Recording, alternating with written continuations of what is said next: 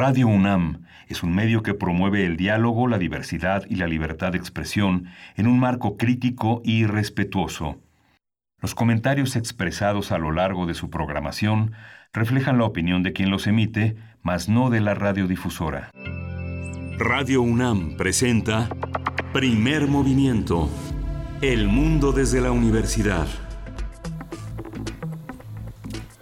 Hola, buenos días, bienvenidos, bienvenidas a este jueves 20 de agosto.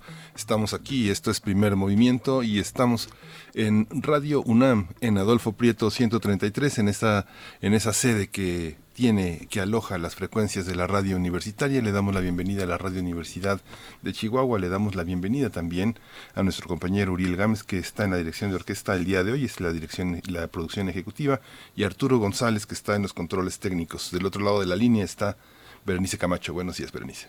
¿Cómo estás, Miguel Ángel Quemain? Muy buenos días a ti, a todo el equipo que está ya presente y atento para arrancar nuestra emisión de esta mañana, de jueves 20 de agosto. Bienvenidos, bienvenidas también si nos escuchan a través de algún dispositivo digital, www.radio.unam.mx o en alguna de las plataformas que transmiten la radio. Gracias por estar aquí en este que es el segundo día, el segundo día, este jueves, de aplicación de examen de ingreso a licenciatura, eh, junio 2020. Esta evaluación que se da en 24 sedes en Ciudad de México y Estado de México.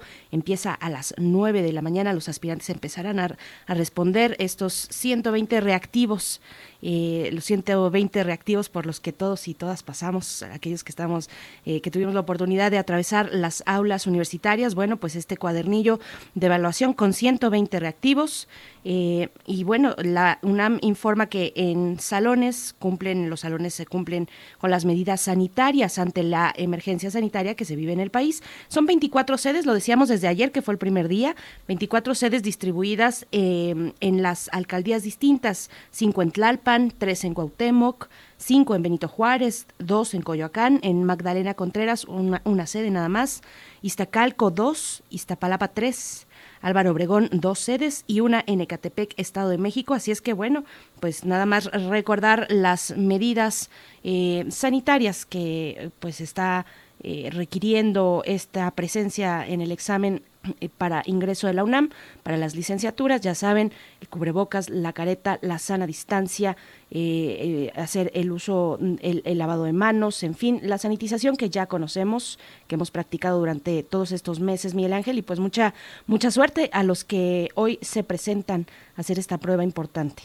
Sí, la UNAM está, hay una, hay una gran actividad en, hay una gran actividad académica. Justamente se terminó de calificar la primera vuelta de los exámenes extraordinarios esta semana, este viernes, concluyen toda la tarea remedial que será evaluada la siguiente semana y en la siguiente semana, la siguiente la semana primera semana de septiembre empieza la segunda vuelta de los exámenes extraordinarios y la elaboración ya prácticamente de los resultados de la evaluación de los exámenes de ingreso que están presentando los jóvenes en estos en este último día de evaluación. El domingo será el último día de evaluación porque la, un personal discapacitado, las personas discapacitadas tendrán la oportunidad, poco más de 2.000, de sumarse a esta, esta enorme solicitud de ingresar a la UNAM. Así que no, no paramos de aquí a prácticamente febrero que concluye el semestre que inicia el 21 de septiembre. Así que pues la UNAM está con, con todo en estos tiempos en la que para muchos el país está detenido, el país no está detenido en la universidad, así que tenemos hoy también un día muy activo, vamos a estar en este jueves de autoayuda hablando del robot sanitizador con luz ultravioleta. Esto es un hallazgo del Instituto Politécnico Nacional y lo vamos a conversar con su autor, con Humberto Sosa Zuela. Él es jefe del Laboratorio de Robótica y Mecatrónica del Centro de Investigación en Computación del IPN y que va a ser uno de los, uno de los líderes intelectuales de inteligencia artificial, la feria que en el estado de Hidalgo abrirá este, en estos próximos días. Y después de esa nota y de esa conversación estaremos en nuestra sección de Historia de México cada 15 días los jueves a cargo del doctor Alfredo Ávila, historiador, investigador, profesor de esta universidad. Vamos a ver pues cuánto costó la independencia de México, es lo que nos propone para el día de hoy jueves Alfredo Ávila, así es que bueno, será interesante lo que nos pueda contar. Sí, vamos a hacer también un balance de la pandemia, vamos a poner sobre la mesa los, eh, todos los aspectos, la mayor cantidad de aspectos sobre esta pandemia. Vamos a conversarlo con el doctor Malaquías López Cervantes, usted lo conoce, él es profesor del Departamento de Salud Pública de la Facultad de Medicina de la UNAM y es miembro de la Comisión Universitaria para la Atención de la Emergencia del Coronavirus de la UNAM. Y en nuestra nota internacional, pues haremos un balance, una reflexión también importante sobre las repercusiones políticas, sociales y económicas de la explosión en el puerto de Beirut, en Líbano, de hace un par de semanas. Bueno, vamos a hablarlo con el doctor Carlos Martínez Assad, investigador emérito de la UNAM y, de, y, del CIN, del ¿Qué es el CIN? A ver, que me cuenten, por favor, qué es el CIN. Eh, pero por lo menos. De investigadores? Sistema Internacional, eh, Sistema Nacional, sería Sistema Nacional, SNI, no SIN. Así es que a ver si por aquí producción, ajá, es el SNI, por supuesto, ahí sí. Sistema Nacional de Investigadores, doctor Carlos eh, Martínez Azad. Bueno, este tema que, que que, nos ha sorprendido, que, que, ha, que simbró pues eh, eh, a, la sociedad en general, al mundo, al ver esta explosión impresionante en Beirut, en el puerto, allá en Líbano. Líbano. Así es que vamos a conversarlo para la nota internacional. Sí, ahí los habían arrumbado seis años y pues dos millones de personas les dijeron o renuncian o los ahorcamos. Es en serio. Y bueno, la poesía necesaria el día de hoy está a cargo de Berenice Camacho, así que tendremos que estar muy atentos a su propuesta. Pues, pues yo tengo ese gusto para compartir con ustedes la poesía necesaria. Después nuestra mesa del día hoy es jueves de Mundos Posibles con el doctor Alberto Betancourt, historiador, profesor de la Facultad de Filosofía y Letras de la UNAM. Hacemos con él, junto con él, y nos propone un homenaje a las víctimas de Hiroshima y Nagasaki a 75 años, tratando de frenar la carrera armamentista nuclear a estos momentos. Sí, justamente. En Derechos Humanos, hoy toca Derechos Humanos, es un jueves de Derechos Humanos y el IMDHD documentó que decenas de personas desaparecieron en el marco del operativo blindaje Coatzacoalcos entre mayo y septiembre de 2015. Este tema lo vamos a conversar con Jacobo Dayan. Él es encargado de la Cátedra Internacional Nelson Mandela de la UNAM. Así es, Nelson Mandela de Derechos Humanos. Y bueno, ahí está, están los temas para esta mañana, lo que proponemos y lo que ustedes quieran sumar también a través de nuestras redes sociales, este diálogo que tenemos permanente con ustedes, gracias a esa posibilidad de ese, el espacio digital que compartimos, arroba P Movimiento, así nos encuentran en Twitter, Primer Movimiento UNAM en Facebook, si no nos sigan, pues háganlo de una vez y nos va a dar de verdad mucho gusto poder leerles. Vamos a hacer nuestro corte ya eh, pues cotidiano, nuestro corte sobre información de COVID-19, como amanecemos esta mañana de jueves en estos temas a nivel nacional, internacional y lo que tiene que decir la UNAM. COVID-19. Ante la pandemia, sigamos informados. Radio UNAM. En México, la Secretaría de Salud informó que el número de decesos por la enfermedad de la COVID-19 aumentó a 58.481. De acuerdo con el informe técnico ofrecido ayer, como cada día por las autoridades sanitarias, los casos confirmados acumulados se incrementaron a 537.031 y el de sospechosos a 82.884. En la eh, información internacional, la Organización Mundial de la Salud informó que en las últimas 24 horas se registraron 213.391 nuevos casos de coronavirus en el, en el planeta. Se incrementó en casi 22 millones de contagios el número total de casos confirmados. La OMS también reveló que los fallecidos por la enfermedad de la COVID-19 es de 775.893 en todo el mundo. Y en la información de la UNAM, ya lo decíamos, ayer se realizó la primera jornada de aplicación del examen del concurso de selección junio 2020 a nivel licenciatura para el ciclo 2021-1. La prueba se realizó en 25 sedes de la Ciudad de México, Estado de México también. Una de ellas fue el Estadio Olímpico Universitario, donde se llevó a cabo por primera vez esta prueba. La aplicación del examen continuará el día de hoy jueves con todas las medidas sanitarias recomendadas para procurar la salud de las y los aspirantes y del personal que participa en este proceso, para el cual se registraron 82.539 concursantes. Sí, y el martes 25, del martes 25 también el sábado 29, 2.295 aspirantes con registro serán evaluados en las sedes foráneas de Mérida, Morelia y León. Para el domingo 30 se prevé que 113 personas con discapacidad realicen la prueba. En total serán 84.947 participantes en todo el país. Thank you.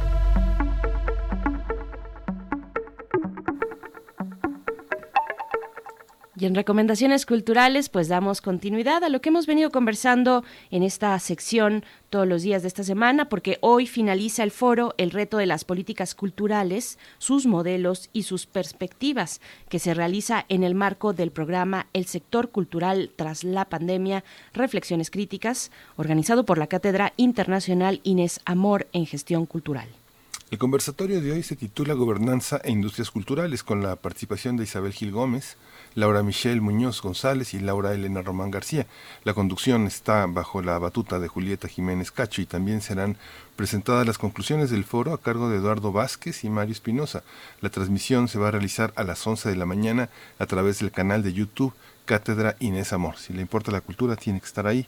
Es un, espacio que ha recogido las propuestas más interesantes de la comunidad cultural en este momento. Y si no ha logrado ver las emisiones anteriores durante esta semana, pues también acérquese. Están ahí alojadas en el canal de YouTube de la Cátedra Inés Amor. Son las 7 con 16 minutos. Vamos a ir con música, Miguel Ángel. ¿Qué vamos a escuchar? Sí, vamos a escuchar de Radio Moscú I Just Don't Know.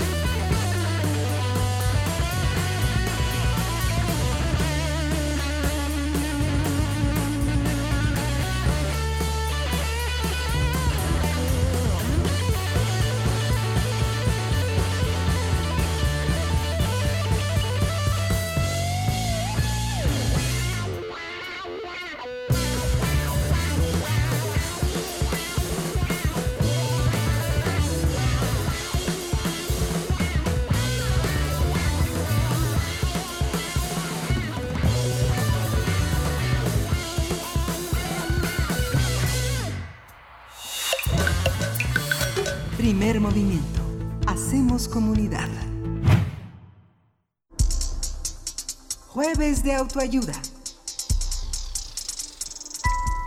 Está en, está en desarrollo un robot que sanitizará con luz ultravioleta espacios hospitalarios destinados a pacientes con COVID-19. El autómata también podría apoyar en el monitoreo del estado general de salud de los pacientes y el suministro de medicamentos en áreas COVID-19.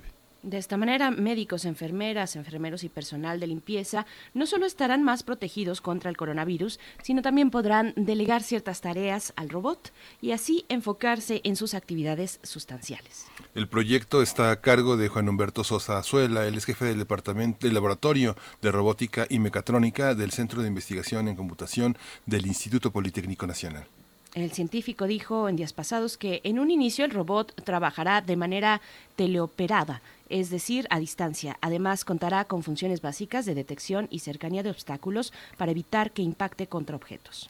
En una segunda fase funcionará de manera autónoma a través de comandos de voz, por lo que se combinarán técnicas de análisis de voz y de imagen, reconocimiento de patrones, así como otras técnicas de inteligencia artificial como redes neuronales y aprendizaje por esfuerzo.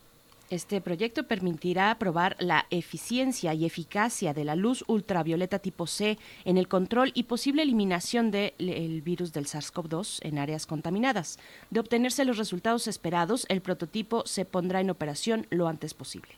Vamos a conversar sobre este robot desarrollado en el IPN ante la pandemia de la COVID-19 y hoy está con nosotros ya en la línea puntualísimo el doctor Humberto Sosa Azuela. Gracias por la espera. Él es ingeniero en comunicaciones y electrónica, maestro en ciencias con especialidad en ingeniería eléctrica en el Centro de Investigación y de Estudios Avanzados del Instituto Politécnico Nacional, director del Instituto Politécnico Nacional de Grenoble, Francia, y es jefe del Laboratorio de Robótica y Mecatrónica del Centro de Investigación en Computación del IPN. Sus líneas de investigación son inteligencia artificial y aprendizaje para máquinas y sus aplicaciones en el control de robots y manejo de información para la toma de decisiones. Es un privilegio tenerlo esta mañana, doctor Humberto Sosazuela. Gracias por estar aquí con nosotros. Muchísimas gracias por la invitación, Berenice y Miguel Ángel. Aquí estamos a la orden. Gracias, doctor. Gracias, qué gusto, doctor Humberto Sosa Suela, bienvenido. Pues bueno, cuéntenos, por favor, acerca de este laboratorio de robótica y mecatrónica del Centro de Investigaciones en Computación del Instituto Politécnico Nacional del Poli. ¿Cómo llega esta idea? ¿Cómo empieza a formarse esta idea? ¿Ya venían tal vez con una investigación específica previa o se da ya con la emergencia de la pandemia la idea de generar este, este robot que en algún momento podría tener la autonomía que ya mencionaba? Bien, pues como laboratorio nosotros venimos funcionando aquí en el Instituto Politécnico Nacional desde 2011. Entonces ya tenemos experiencia en el desarrollo de prototipos mecatrónicos para dar solución a diferentes problemáticas. Y efectivamente, como usted lo dijo, Berenice, cuando se nos viene la pandemia y nos damos cuenta que estamos luchando contra un enemigo poderoso e invisible, necesitamos dos cosas. Por un lado, tratar de encontrar un, medicamento, una vacuna, un antibiótico que pueda neutralizar los efectos nocivos del enemigo. Pero por otro lado, mientras se encuentra esta cura, necesitamos otras alternativas para proteger, por ejemplo, al personal de salud y limpieza y también a los familiares que eventualmente sus pacientes ya están contaminados con COVID. Entonces, hay diferentes estrategias que se pueden desarrollar para esto, para la protección. Por ejemplo, pueden ser robots, pueden ser también sistemas de monitoreo que permitan monitorear signos a distancia. Entonces, así nace el proyecto. El proyecto está siendo desarrollado, y cabe aclararlo, entre colegas del Tecnológico de Estudios Superiores de KTP y personal del Laboratorio de Robótica y Mecatrónica, que lo formamos profesores y estudiantes. Este trabajo ha sido eh, muy interesante. ¿Cuál es el significado en el fondo, en el contexto del sistema de salud, tener un, un autómata con estas características? Finalmente, eh, lo que nos hace pensar en las, la, lo, que hemos derogado, lo que hemos, lo que hemos eh, atribuido a otras personas que pues han actuado de manera automática y de manera pues poniendo en riesgo su seguridad. Esto significa todo un avance en la, en la vida colectiva de los hospitales, ¿no? Sí, significaría eso. Significaría que ahora ya las máquinas pueden reemplazar, eh, entre comillas, ¿verdad?, a, a, la gente en tareas eh, no solamente de alto riesgo, sino también tareas que son eh, tediosas, que requieren esfuerzo, que requieren precisión. Pero aquí pensemos principalmente en la protección de las personas. En este momento sabemos que no todo el personal médico y de limpieza en un hospital cuenta con el equipamiento necesario y suficiente para protegerse. Por eso es que es necesario desarrollar tecnologías que permitan proteger su vida. ¿Por qué? Porque una enfermera, un médico que perdamos es un, una pérdida muy grande para poder que poder sanar, poder dar el, servicio de salud que se requiere para los pacientes. Y pensando en este proyecto específico de este robot que se genera en el laboratorio eh, donde usted es el jefe, jefe de laboratorio. cuando hablamos de, por ejemplo, del tratamiento de, un virus, pues son varias las ciencias que intervienen y estamos hablando de que la luz ultravioleta sería la responsable de eliminar eh, este, este virus del SARS-CoV-2. Eh, ¿Cómo funciona esta cuestión, doctor? Para aquellos que no tenemos mucha idea al respecto, este robot llevará en su interior pues esta posibilidad a través de la luz ultravioleta tipo C. ¿Cómo funciona esta cuestión? Sí, mire, esta, esta cuestión ya está estudiada desde hace mucho tiempo, de cuando aparecen los virus, las bacterias y los hongos como agentes que pueden eh, contaminar y que al final pueden eh, eh, enfermar y ocasionar la muerte en personas. Entonces, grupos de científicos se han dado a la tarea ya desde hace años para explorar qué medios se pueden utilizar para neutralizar los virus. Y uno de ellos sabemos que es la vacuna, por ejemplo. Pero para encontrar una vacuna tienen que transcurrir mucho tiempo, por ejemplo, tiempos promedio de 18 meses para encontrar una buena vacuna que se adapte a las condiciones necesarias para neutralizar el virus. En el camino existen otros medios, por ejemplo, para eliminarlo, y uno de ellos es la luz ultravioleta. Ahora, no toda luz ultravioleta, porque, por ejemplo, hay luz ultravioleta cuya longitud de onda penetra la piel y puede ocasionar eh, deformaciones que pueden llegar a, que, a mutaciones que derivan en cáncer o incluso pueden dañar los ojos provocando la ceguera. Entonces, eh, se, se, ha encontrado que la luz ultravioleta en sus diferentes longitudes de onda puede eliminar bacterias, hongos y virus. Eso ya está estudiado desde hace tiempo. La cuestión aquí es encontrar la longitud de onda específica que permita dos cosas. Uno, eliminar el virus sin dañar a la gente o al menos eliminar el virus y retirar a la gente para que ésta no sea dañada por la luz ultravioleta. En este momento, el robot que nosotros estamos desarrollando usa una luz ultravioleta que sí elimina, o, o sea, que sí logra neutralizar al virus en un porcentaje muy alto, pero que sin embargo puede efectualmente, eventualmente dañar a las personas. Entonces, cuando el robot sea teleoperado, este será teleoperado en, pasillos donde no haya gente, en sanitarios, en baños y en habitaciones que estén desocupadas. Eh, después se va a buscar una longitud de onda que no penetre la piel más allá de donde pueda provocar este, malformaciones o mutaciones. Pero en este momento sí, efectivamente ya se sabe que la luz ultravioleta en el rango del 255 de tipo C puede efectivamente eliminar al virus.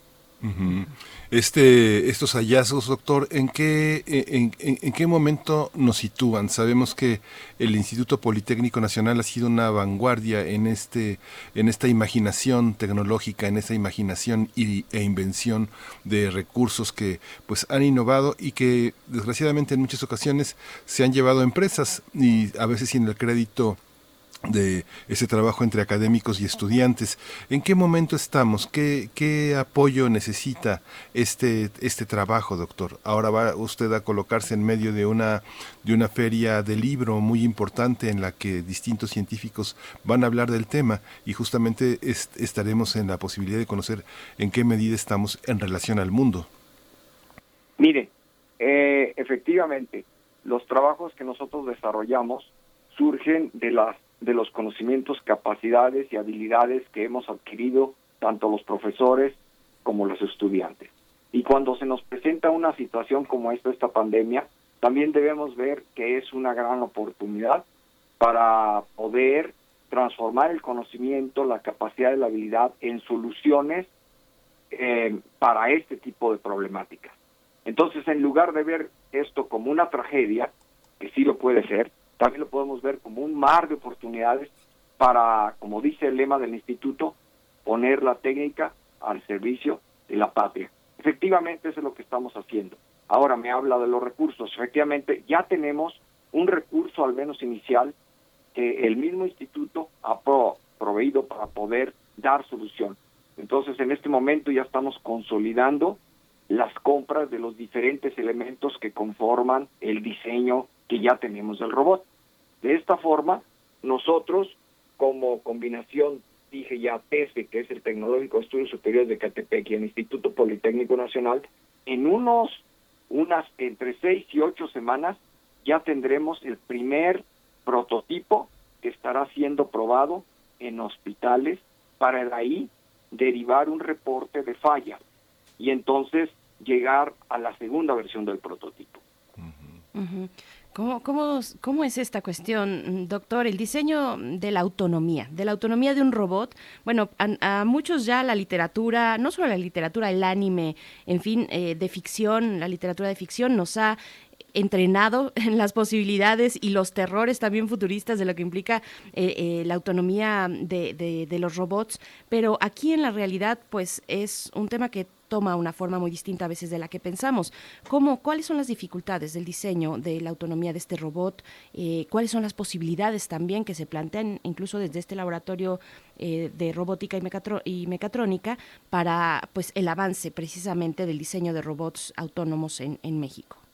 Mire, por eso es que la primera, el primer diseño del robot va a ser teleoperado, es lo más sencillo. Aquí, ¿qué quiere decir? Que el robot va a contar con una cámara y un conjunto de sensores de proximidad. Los sensores de proximidad se utilizarán simplemente para que cuando el robot detecte, por ejemplo, una silla o un mueble, el robot no permita al operario o al teleoperario precisamente eh, mover los controles para que el robot avance.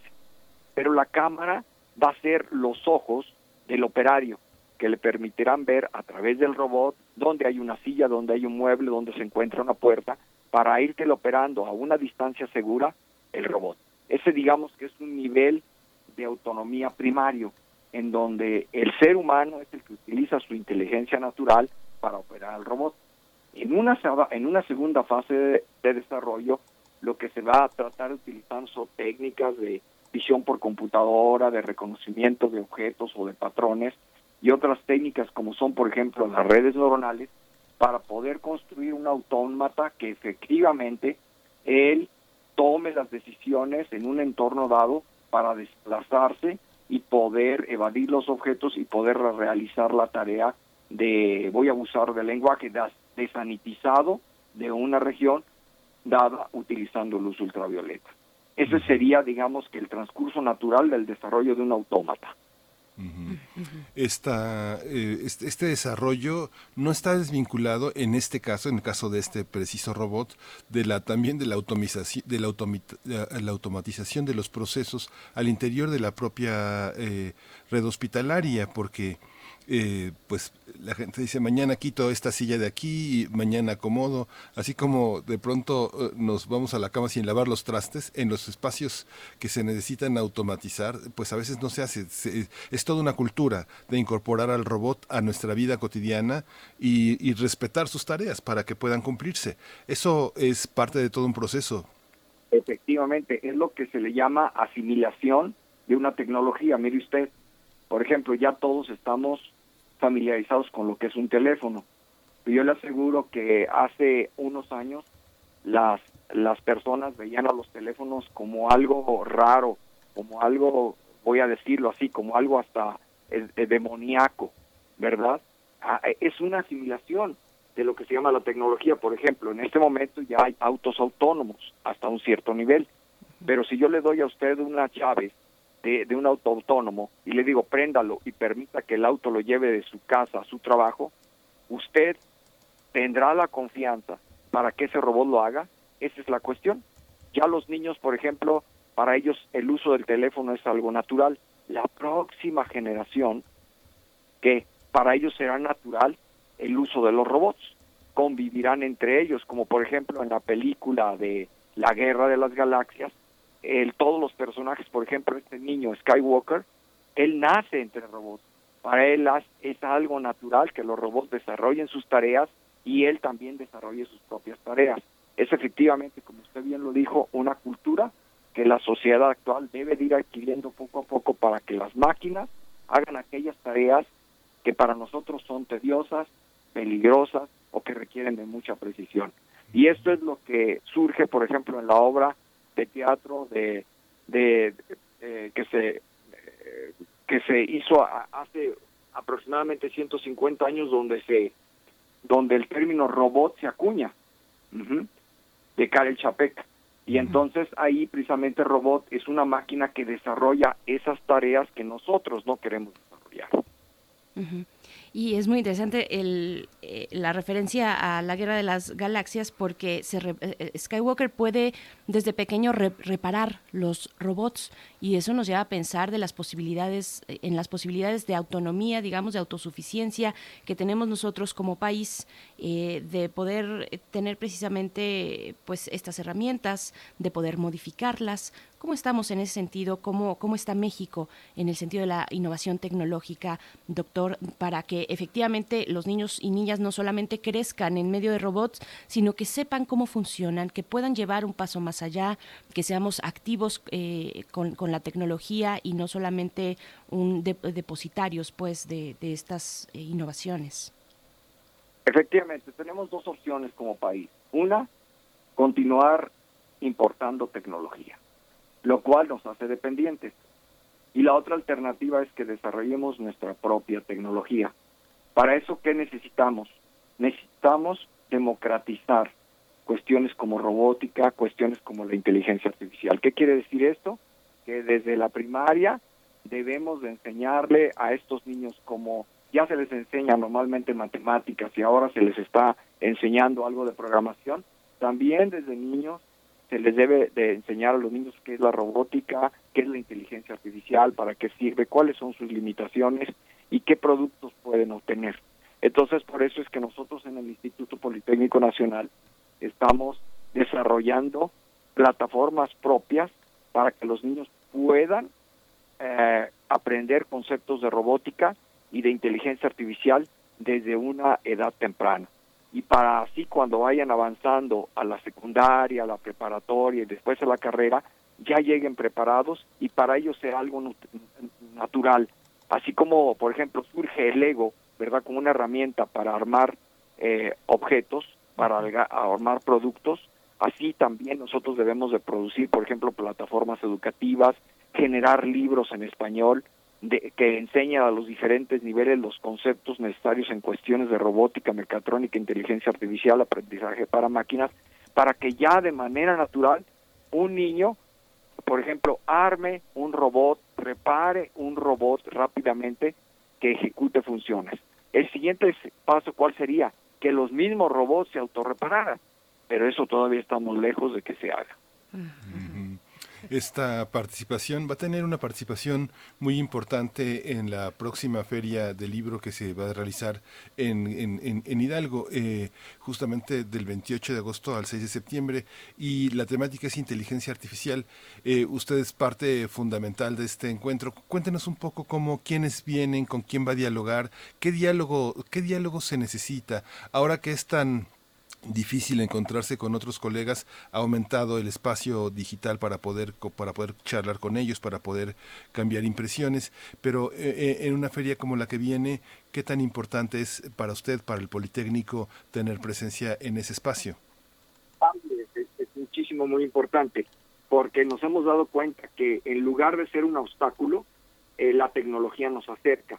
Por ejemplo, en el último congreso que organizamos de inteligencia artificial, que fue en línea. Cuando lo hacíamos en presencial, habíamos unas 200 personas. Hoy, en el congreso que organizamos hace un par de semanas, tuvimos a 16 mil personas. O sea, el alcance fue mayúsculo.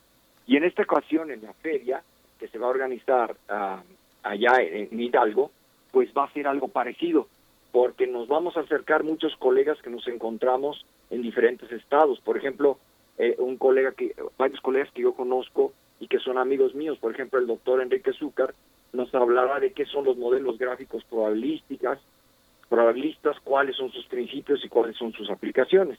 Y asimismo el doctor Raúl Monroy del Instituto Tecnológico Superior de Estudios de Monterrey nos hablará de sobre de un método de detección de anomalías y cómo este puede ser usado, usado como estrategia para el descubrimiento de lo que se llaman bots en Twitter.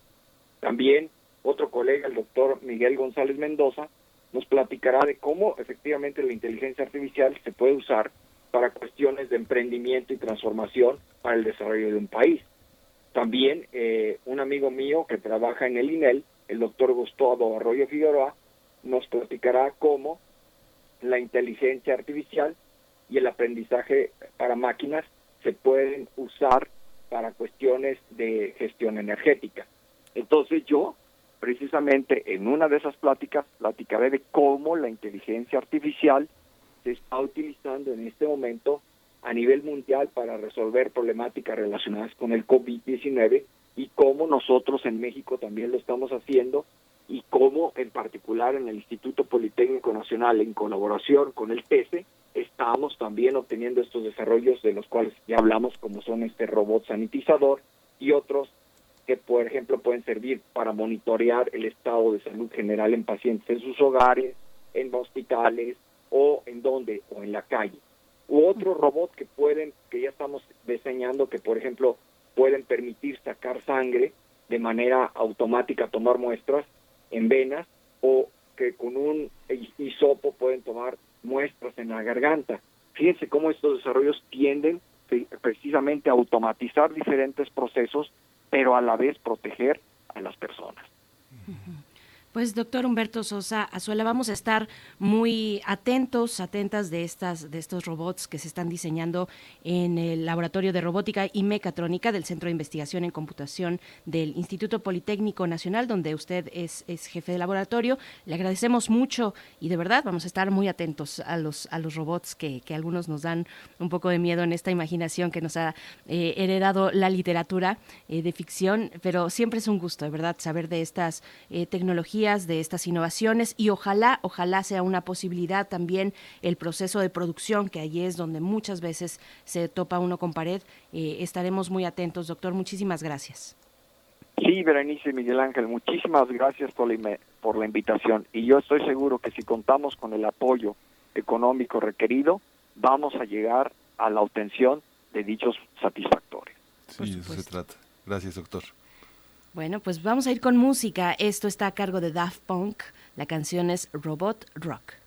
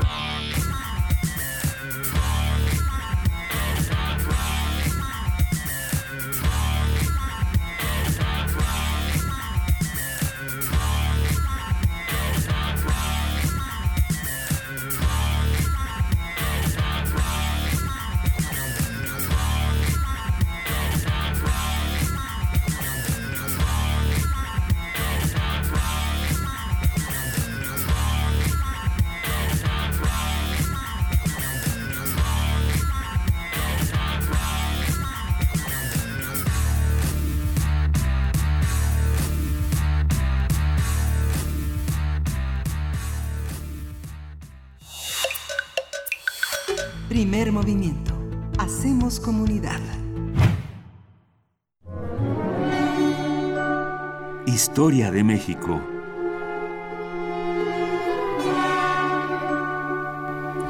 Ya regresamos aquí a este espacio. ¿Cuánto costó la independencia de México? Es el tema eh, que conversaremos hoy con el doctor Alfredo Ávila, miembro del Instituto de Investigaciones Históricas de la UNAM, investigador de tiempo completo, amigo de primer movimiento y una voz indispensable en este concierto de comprensión sobre la historia desde nuestro presente. Alfredo, buenos días. Gracias por estar aquí en primer movimiento.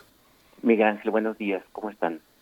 Pues aquí muy ansiosos de escucharte, siempre, siempre es un privilegio escuchar estas eh, visiones que desde nuestro presente haces de la historia mexicana y latinoamericana. Alfredo, adelante.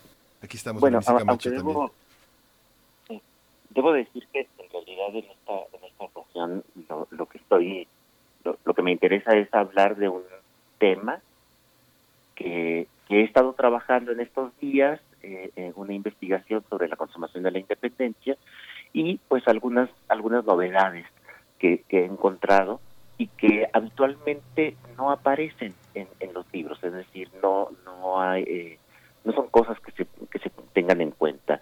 Eh, dentro de algunos días se, se cumplirán 199 años de la firma del Tratado de Córdoba. Eh, como como el auditorio sabe, en, en 1821 vino a México el que habitualmente conocemos como el último virrey español, que en realidad no era virrey, el cargo era de jefe político y capitán general, eh, Juan O'Donoghue. Juan O'Donoghue era un sevillano eh, muy vinculado con intereses comerciales de, Cádiz y, de, las grandes familias eh, que tenían vínculos en México, en Veracruz, en La Habana, en Manila y por supuesto en Cádiz y, en Sevilla. Eh, liberal había participado en, la guerra contra Napoleón Bonaparte cuando invadió España y eh, después fue perseguido por el rey Fernando VII, quien lo, metió a, prisión por, por sus actividades eh, a favor de la Constitución y además sufrió tortura. Eh, estuvo seis años eh, preso y cuando en 1820 se estableció un orden liberal y constitucional en España, él eh, fue nombrado jefe político en Sevilla y poco después en, en, Madrid para que viniera a, Nueva España. Entonces vino a Nueva España, llegó el día último de, de julio de 1820 al puerto de Veracruz. Una travesía muy dura eh, en, en, un, en un buque que ya había visto sus mejores, mejores épocas. Eh, el, el Maderanmen empezaba a podrirse, la verdad es que el cual fue había construido, eh, por, por, por, precisamente porque había perdido ya su capacidad de, navegar era un buque que tenía alrededor de 30 años y se llamaba Asia. El capitán del buque se llamaba José Primo de Rivera eh, eh, y sí, es ancestro del que después fue dictador en, España. ellos llegaron a Veracruz y buena parte de la comitiva de, de llegó enferma, murió una sobrina suya, murió su primo, eh, y, otras otras personas que venían eh, para integrar parte de, de, la Secretaría del Virreinato que también que también murieron eh, y los que no murieron en, en, en, en, el viaje pues bueno todavía algunos murieron en el puerto porque justo en ese momento en el verano en el puerto de Veracruz había una fiebre amarilla horrible el, el puerto había estado sitiado por las fuerzas que, de, de Agustín de Iturbide eh, y, pues estaba en unas condiciones insalubres en el verano, eh, eh, horrible. El día que llegó Don Ojú incluso tembló en, el puerto y en la Ciudad de México y pues bueno, la cosa no, no se veía muy bien para, para este para este nuevo jefe político que venía a, a Nueva España. Llega al puerto de Veracruz y de lo primero que se da cuenta es de que ya no puede hacer nada, de que Iturbide ya tiene controlado prácticamente todo el país. Solamente hay tres guarniciones que no están en, manos de, los mexicanos, eh, el propio puerto de Veracruz, el puerto de Acapulco y la Ciudad de México. Y también se da cuenta de que ninguna de las tres guarniciones tiene capacidad para resistir un sitio. En cuanto, en cuanto Iturbide armara un sitio sobre Veracruz, como ya lo estaba haciendo, pues tendrían que, rendirse. Lo mismo en Acapulco, donde había todavía menos tropas españolas, y en la Ciudad de México, que era donde había más tropas, pero indudablemente ya no tenían capacidad de, defensa. Eh, así que O'Donoghue de inmediato se pone en contacto con Iturbide para negociar eh, eh, el Tratado de Independencia y el reconocimiento de la independencia de México. Como todos sabemos, esto finalmente se consigue en agosto en, el, en la villa de Córdoba y es el famoso Tratado de Córdoba. Y el Tratado de Córdoba es obra de Iturbide. Iturbide fue quien lo, quien lo escribió eh, y, y O'Donoghue no hizo ningún, prácticamente ningún cambio, es decir, que no, no fue no fue un acuerdo entre los dos, sino fue una imposición de Iturbide que se explica por lo que dije hace un momento. Y sin embargo, lo que me he encontrado ahora en el archivo histórico de la Marina eh, en, España, el, archivo histórico de la Marina que está en Aranjuez, y, que, he conseguido allí eh, eh, copias, porque ahora con esto de la pandemia pues ya no, no podemos ir a los archivos, es que O'Donoghue negoció también con Iturbide la salida de caudales de comerciantes españoles que con los que él mismo está vinculado. Es decir, eh, O'Donoghue forma parte de estas familias de comerciantes en Sevilla y en Cádiz, y eh, los caudales que están resguardados, los tenía Antonio López de Santana, eh, eran, eran de ellos, eran de estos grandes comerciantes y había también dinero que, iba para, para las arcas españolas. Entonces O'Donoghue negocia con Iturbide la liberación de esos recursos e Iturbide termina aceptando como una especie de pago por el tratado eh, de Córdoba, el tratado que aceptaba la independencia de México. Y efectivamente, justo después de la firma del, tratado, eh, las tropas de Santana llevan el dinero al puerto de Veracruz es recogido por el comandante español José Dávila, quien se lo da de inmediato a José Primo de Rivera. Y el Asia, el navío en el que había llegado Don Nojú, regresa a España con un cargamento de más de dos millones de pesos de plata fuerte, que es una cantidad impresionante de, dinero, eh, rumbo a Cádiz.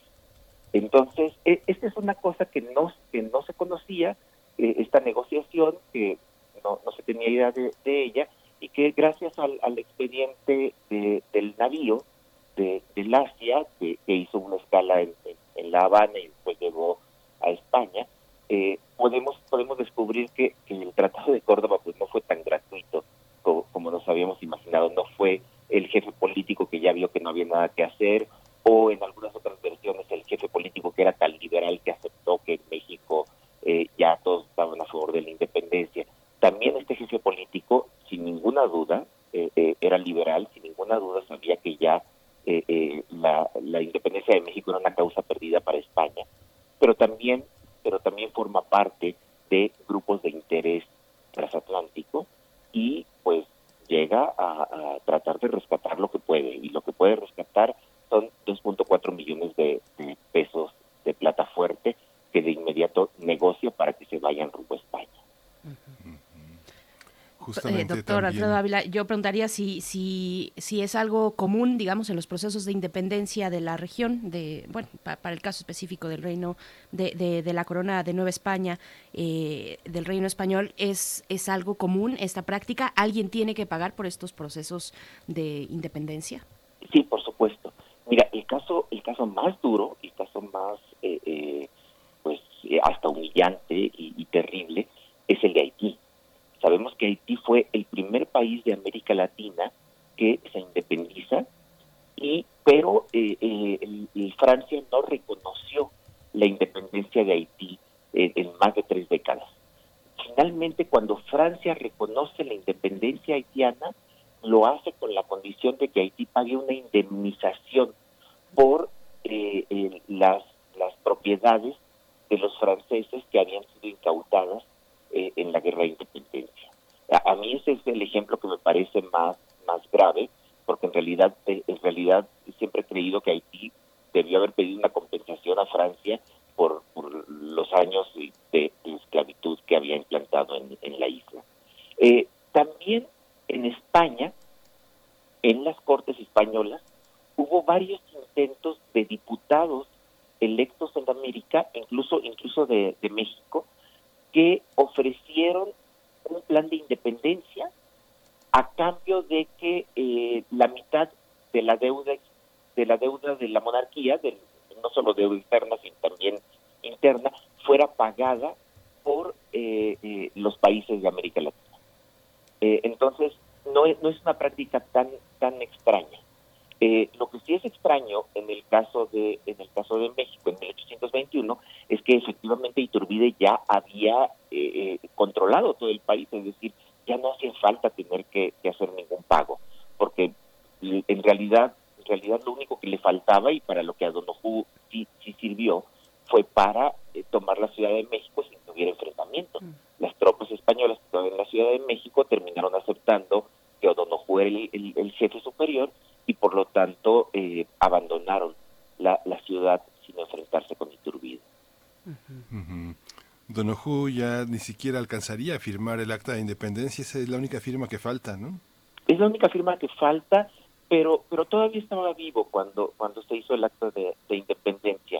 Eh, estaba estaba muy enfermo, efectivamente, eh, lo, lo mencioné hace hace un momento en el viaje buena parte de su comitiva enfermó y hubo muchas personas muertas.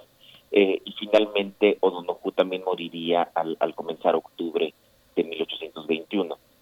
Eh, su viuda se quedó en México y, eh, y también, también su familia. Y es interesante, por allí hay, hay una leyenda de que la viuda terminó en la pobreza. Eh, no es verdad, no, no, efectivamente no terminó, no terminó bien, si consideramos que, que también formaba parte de, estas ricas familias españolas, pues hubiera podido tener una mejor posición. Pero no, no murió en la pobreza. Y lo que sí sabemos es que eh, sus sobrinos, eh, eh, tanto por parte de, la esposa de Don Oju como por parte de, Don Juan, terminaron casándose y en, en los registros matrimoniales en la Ciudad de México podemos ver quiénes son los padrinos y con quién están vinculados y son claramente estos grupos de comerciantes de Veracruz que tienen relación con el comercio de Cádiz. Es decir, se trata de esa misma élite comerciante que se formó desde finales del siglo XVIII y que se mantuvo durante buena parte del siglo XIX. Pues ahí está, doctor Alfredo Ávila, te agradecemos mucho esta participación. Eh, a veces los hechos son menos románticos de, los, de lo que sabemos o de lo que nos contaron. Eh, qué interesante esta cuestión. Muchísimas gracias y en 15 días nos escuchamos contigo. Claro que sí. Hasta luego. Hasta luego. Despedimos a la radio universitaria de Chihuahua. Nos escuchamos mañana de 6 a 7 de la mañana en el horario local y aquí en la Ciudad de México de 7 a 8. Esto es primer movimiento. Quédese, quédese aquí en Radio UNAM.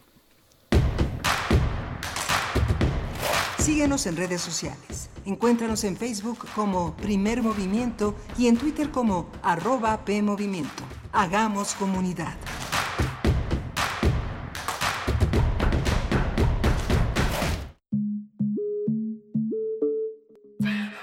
Y no me gusta que se diga que la niña, la pequeña o la adolescente se embarazó. No, la embarazaron. Alguien la embarazó. Lleva contigo los temas que están cambiando al mundo. Los niños están en una grave crisis de identidad. ¿Por qué? Porque se les sigue inculcando la violencia como mecanismo de socialización. Entonces, pienso yo es fundamental apuntar a la comunidad masculina y que asuman su responsabilidad en este contexto. Escuchar y escucharnos. Construyendo Igualdad. Un programa de Radio UNAM y el Centro de Investigaciones y Estudios de Género. Entra a www.radiopodcast.unam.mx y encuentra las cinco temporadas. Radio UNAM. Experiencia sonora. ¿Iniciaste a beber con tus amigas como si fuera un juego y después llegó la embriaguez? ¿Ahora tienes poco control? Sin recordar todo lo que pasó el día anterior, puedes estar padeciendo una terrible enfermedad. Mayor información al 5705-5802. Lada sin costo 800-561-3368. Porque entendimos que un cubrebocas es para protegernos y no para dejarnos callados. Estuvimos en casa, pero jamás encerrados. Los maestros y los padres de familia continuaron con la educación desde el hogar. La definición de la palabra héroe cambió para siempre y ahora existen mil formas de abrazarnos sin siquiera tocarnos. Un aplauso y reconocimiento a todas y todos los mexicanos por cumplir con México. México saldrá adelante. El PT está de tu lado.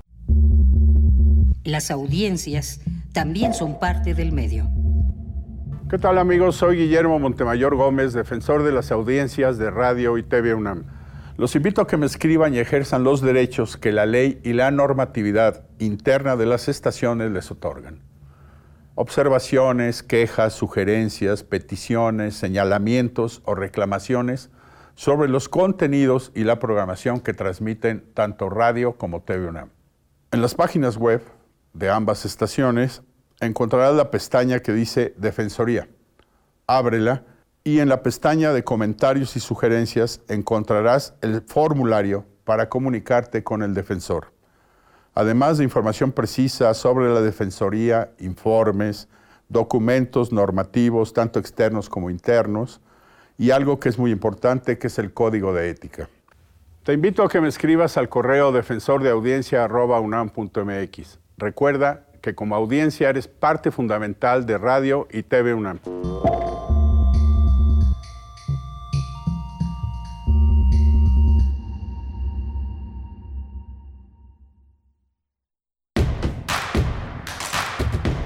Queremos escucharte. Llámanos al 55 36 43 39 y al 55 36 89 89. Primer movimiento. Hacemos comunidad. Bienvenidos, bienvenidas. Estamos en primer movimiento, iniciando nuestra segunda hora en esta mañana de jueves 20 de agosto 2020. Son las 8 con 4 minutos, el tiempo al centro del país, y estamos transmitiendo desde aquí, desde Ciudad de México, a través del 96.1 de FM, del 860 de AM, el alma mater del cuadrante, en www.radio.unam.mx. Y saludo a mi compañero Miguel Ángel Quemain del otro lado del micrófono, pues ya una hora pasada, eh, muy interesante, Miguel Ángel, hablando de este robot sanitizador con luz ultravioleta que propone el Instituto Politécnico Nacional. ¿Cómo estás, Miguel Ángel?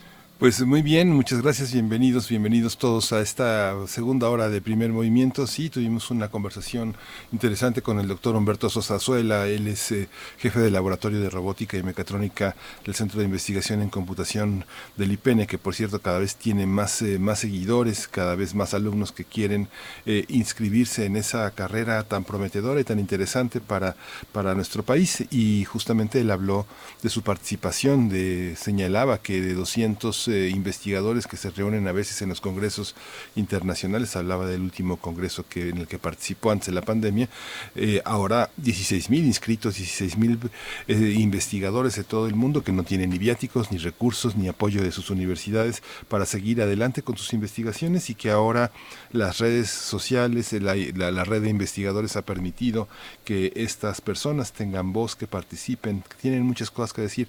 Fue muy interesante la conversación con, con, con, Humberto Sosa Azuela. por supuesto. Bueno, y por aquí en redes sociales al respecto nos, nos hacen varios comentarios muy interesantes. Dice Alfonso de Alba Arcos, democratizar los principios físicos y químicos, es lo que dice, ¿por qué el, el, el alcohol mata bacterias y virus? O el cloro o la luz ultravioleta y nos propone pues hablar al respecto. Eh, también Mayra Elizondo, otra cuestión muy interesante, dice, es importante que sobre todo las niñas aprendan a programar desde pequeñas. Ese aprendizaje es formativo para las capacidades de razonamiento y metodológicas. Así es que bueno, es lo que nos comentan en redes sociales. Por aquí había otra, otra cuestión también interesante. Pero bueno, les invitamos a que continúen escribiendo ahí en Twitter. Estamos como arroba PMovimiento, en Facebook como Primer Movimiento UNAM. Y también nos dice, refrancito, buen día. Estas iniciativas son un gran gusto conocerlas.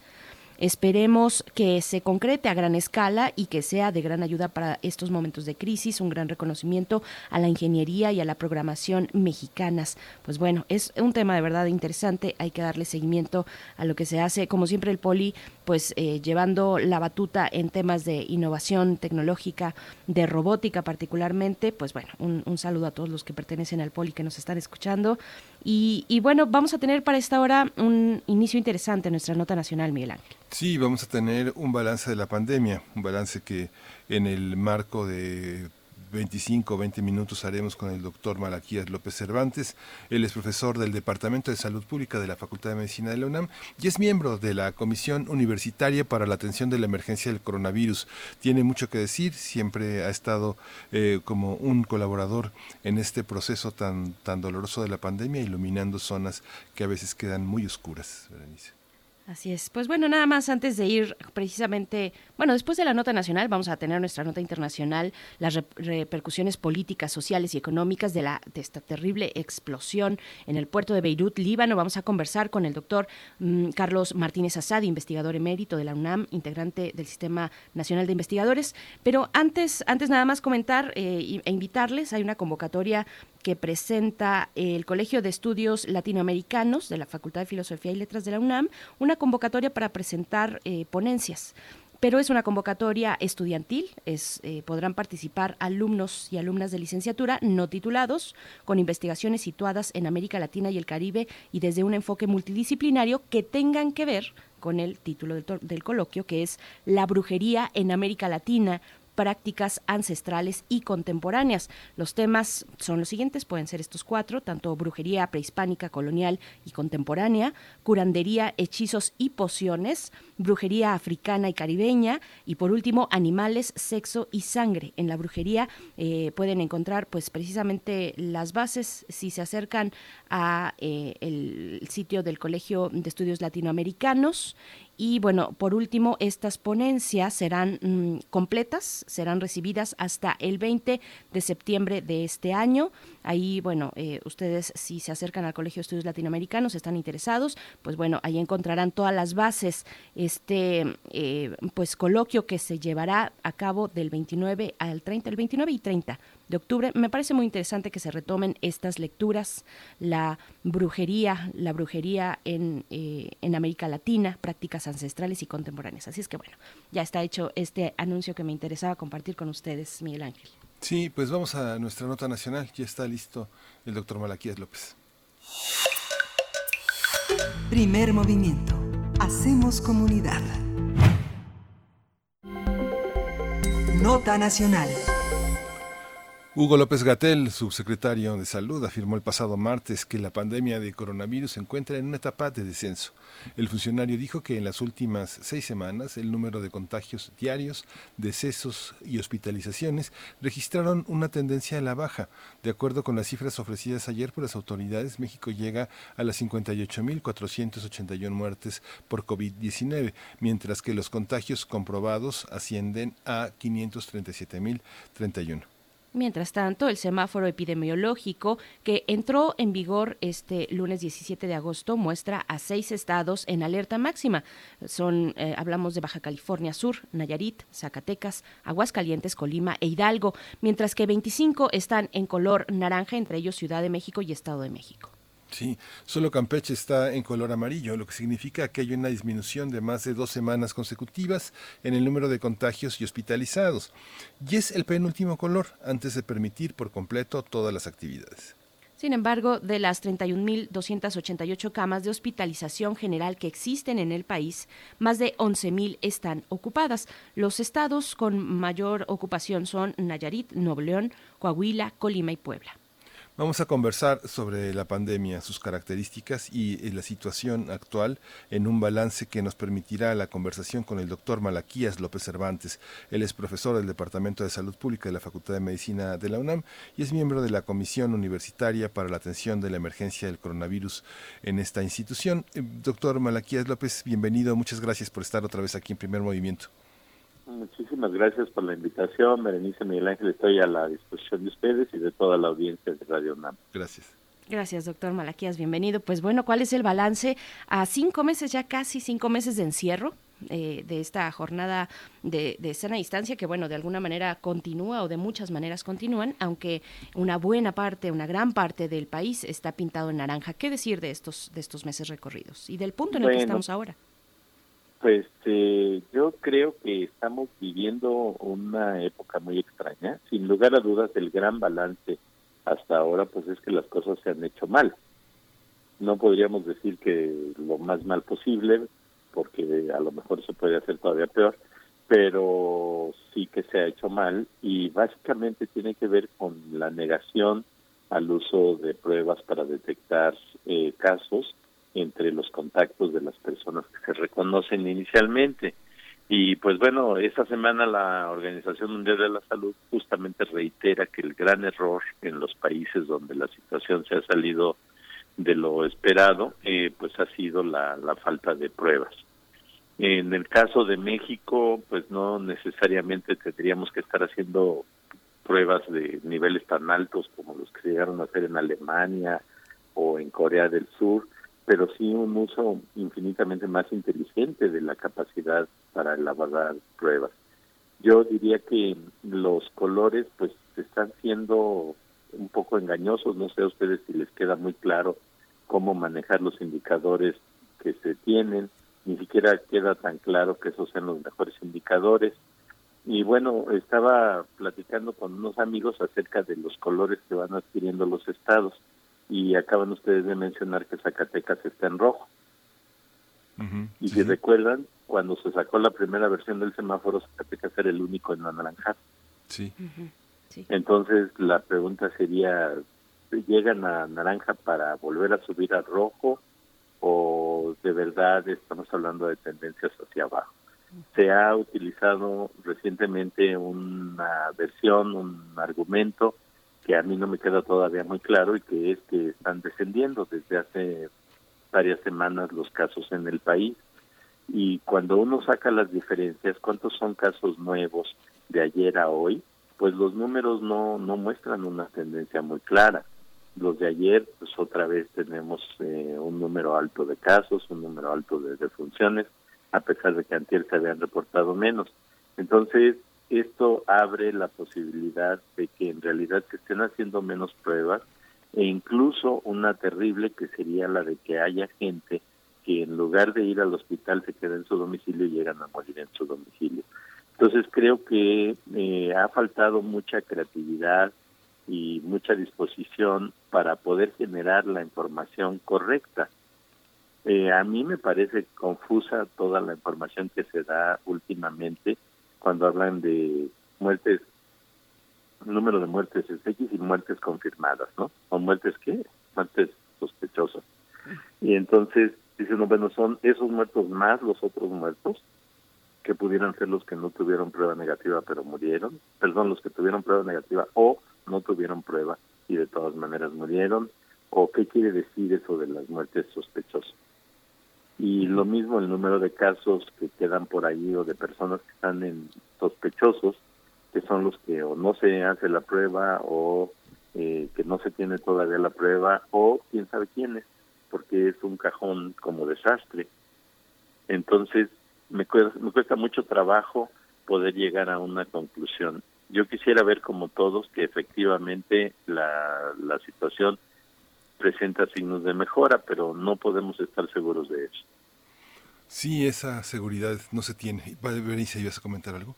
No, no, no, adelante, mira. Sí, este, esta situación, por ejemplo, en la en toda esta cuesta fenomenológica, doctor, por ejemplo, yo tengo un amigo que trabaja en la banca él, como toda la banca es feroz, pues él tiene que ir a trabajar, hace reuniones juntas, se reúne con cinco directores, los cinco salen, empiezan a tener fatiga, mucho cansancio, tienen una actividad, pues no hacen ejercicio, no fuman, pero pues eh, eh, suben de peso por esta cuestión tan... Eh, tan, tan, tan, estática, se infectan los cinco, se infectan sus esposas, dos de esos directores tienen hijos, se infectan también van y hacen su examen eh, en una institución privada, eh, se retiran a sus domicilios, hacen trabajo a distancia, uno, un grupo 14 días después se recupera y otro 21 días después y vuelven a su jornada normal, ya todos dan negativo en el último estudio. Esto no forma parte de las estadísticas. Vemos amanecer eh, muchos amigos en el, en el Twitter o en el Facebook anunciando la muerte de un familiar o de un vecino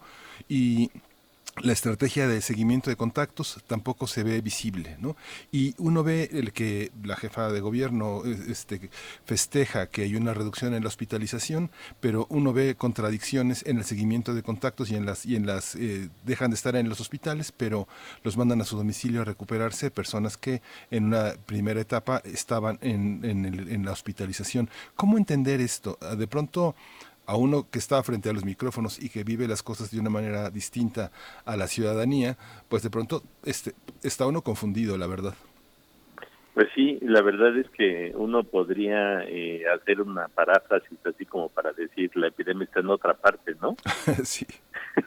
hay que sugerirle a Kundera que, que, saque una nueva novela en la que la, la epidemia está sucediendo por allá y las autoridades viven en un mundo paralelo, ¿no? Una novela cuántica o algo por el estilo, porque en realidad estas historias se repiten una y otra vez y encontramos eh, pues indicios de que las cosas se hacen de una manera no sistemática, no reproducible, no predecible y eso es un problema muy serio. Yo en las últimas dos semanas he estado viviendo el contacto con una compañera que es médica que atiende en un hospital público en la Ciudad de México y que pues se infectó y ha estado enferma y tiene absolutamente todo lo que puede corresponder a, esta enfermedad, la COVID-19. Pero después de una trayectoria muy complicada para lograr que le hicieran la prueba, le hicieron la prueba en el INSABI, lo cual no entiendo por qué, pero bueno, en el INSABI y el resultado fue negativo. Y todo el mundo en sus a su alrededor y en el hospital, etcétera, todos han sido positivos a, esto. Entonces, entre que la prueba tiene resultados impredecibles o que simple y sencillamente, aún siendo médica, le costó mucho trabajo que le tomaran una muestra y le hicieran la prueba, porque en su hospital no hay. Y entonces diciendo, bueno, en un hospital grande de la Ciudad de México no hay eh, los reactivos y los elementos necesarios para tomar una una muestra. Entonces, ¿cómo estará sucediendo en lugares remotos del país cuando alguien enferma? Pues simplemente pasan desapercibidos, ¿no? Y la gente vive la enfermedad y resuelve en lo que posible todas estas eh, condiciones por sí misma. Y le pasa de noche todo esto a las autoridades y después se nos dice que pues, los, los datos son verdaderos. Es muy difícil entender y aceptar eso. Y los costos no son, eh, digamos, para la economía familiar, la economía de una persona, no son mínimos los costos cuando uno quiere realizarse una prueba por fuera del sistema público de salud. que tiene, pues que tal vez no tiene síntomas, que no tiene la posibilidad eh, de que le atiendan de inmediato porque precisamente no tiene estos síntomas graves, eh, es, es todo un golpe para los bolsillos de las personas que además tienen que justificar su ausencia o su presencia en, en determinado caso, según sea positivo o negativo el resultado, para, no sé, para cuestiones laborales, por ejemplo. Es, es una urgencia importante. Yo le preguntaría sobre su lectura, doctor Malaquía, sobre los falsos negativos, por un lado, por un lado lo de los falsos negativos, y por otro lado también eh, se le ha hecho a pregunta expresa pues al doctor Gatel, eh, se le ha preguntado sobre los fallecimientos en otros países. Siempre sale a colación el caso de India, por ejemplo, con esa gran población que tiene y, y el número de casos comparados o comparables entre países. ¿Cuál es la dificultad de esto? ¿Cuál es la dificultad cuando sabemos que cada país tiene y lleva a cabo pues distintas metodologías, ¿no? Distintos, distintas formas de abordar, de hacer la medición e incluso de aplicar las pruebas. El, caso de Corea del Sur que usted ya mencionaba, pues es uno muy interesante. Al parecer les ha ido muy bien, pero, pero cuéntenos usted cómo ve esta cuestión. Bueno, cuando hablábamos de esta prueba al principio, allá a principios, principios del año, al principio de la, de la epidemia, eh, como que la impresión que teníamos muchos era que eh, se trataría de una prueba muy exacta y decir, bueno, pues para que aparezca ácido nucleico viral en, una, en un procedimiento como el de PCR, pues esto eh, cuando dicen sí es porque sí y cuando dicen no es porque no. Bueno, pues resulta que no ninguna de las anteriores, ¿no? Que la prueba puede tener muchos resultados que son falsos negativos. Entonces se pregunta uno, ¿será de verdad porque no está el virus? O será porque la muestra no se tomó bien. No sé si recuerdan ustedes, hubo mucha discusión pública porque se tomaban mal los hisopos, no se apuntaban de manera horizontal eh, correcta al entrar a la nariz y por lo tanto no llegaban hasta el fondo de la garganta y pues se tomaba en cualquier parte. Y bueno, se, quizás se fue mejorando la técnica, al principio la gente ni siquiera sabía tomar las muestras y pues los resultados obviamente no eran tan interpretables.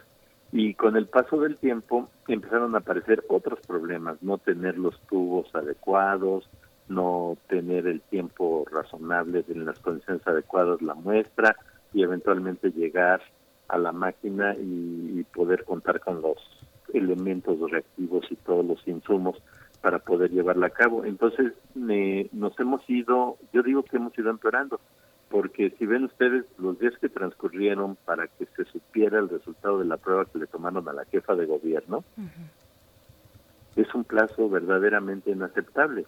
Eh, yo viví la experiencia personal de que mi hija mayor tuvo fiebre y entonces aquí en el laboratorio del Instituto de Biotecnología de la UNAM están haciendo el proceso, pero no toman la muestra. Entonces me consiguieron a precio de universitario eh, que le tomaran la muestra y que la mandaran a procesar. El costo fue de 2.500 pesos la prueba porque soy universitario. Entonces, ¿cuánto le cuesta a los no universitarios? Pero bueno, en mi caso, porque soy universitario, tomaron la muestra y 24 horas después ya sabía el resultado. Y dice uno, bueno, y entonces, ¿por qué a un gobernante tarda varios días en saberse si, este, si es positivo o no? Y esto da la idea de que se maneja la información, de que depende de cómo van evolucionando, cómo se presentan los resultados y cómo se dice qué es lo que está pasando, y eso genera desconfianza entre la gente. Entonces, no solo es un impacto negativo en términos económicos, sino es un impacto negativo en términos de la información que se difunde y la manera en la que se presenta. Sí, doctor, y justamente pareciera que la pregunta que enmarca en las distintas redes sociales que presentan, que acompañan la información es, ¿usted cree en el doctor Gatel o no cree en el doctor Gatel? Pareciera como una profesión de fe cuando justamente, como usted señala, hay un manejo que es eh, eh, ineficaz en términos de comunicación.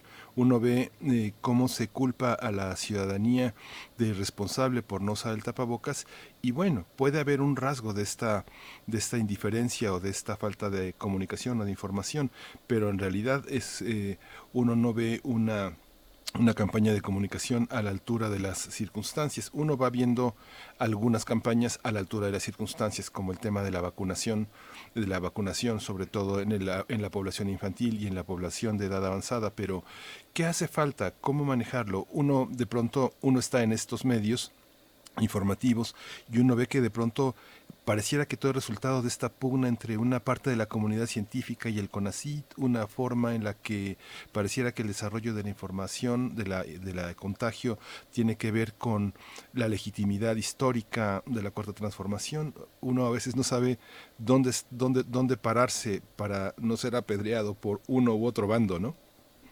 Efectivamente, esto se ha vuelto eh, ya un tema casi como de la época en la que se quemaban los libros o de la Inquisición y la cacería de brujas.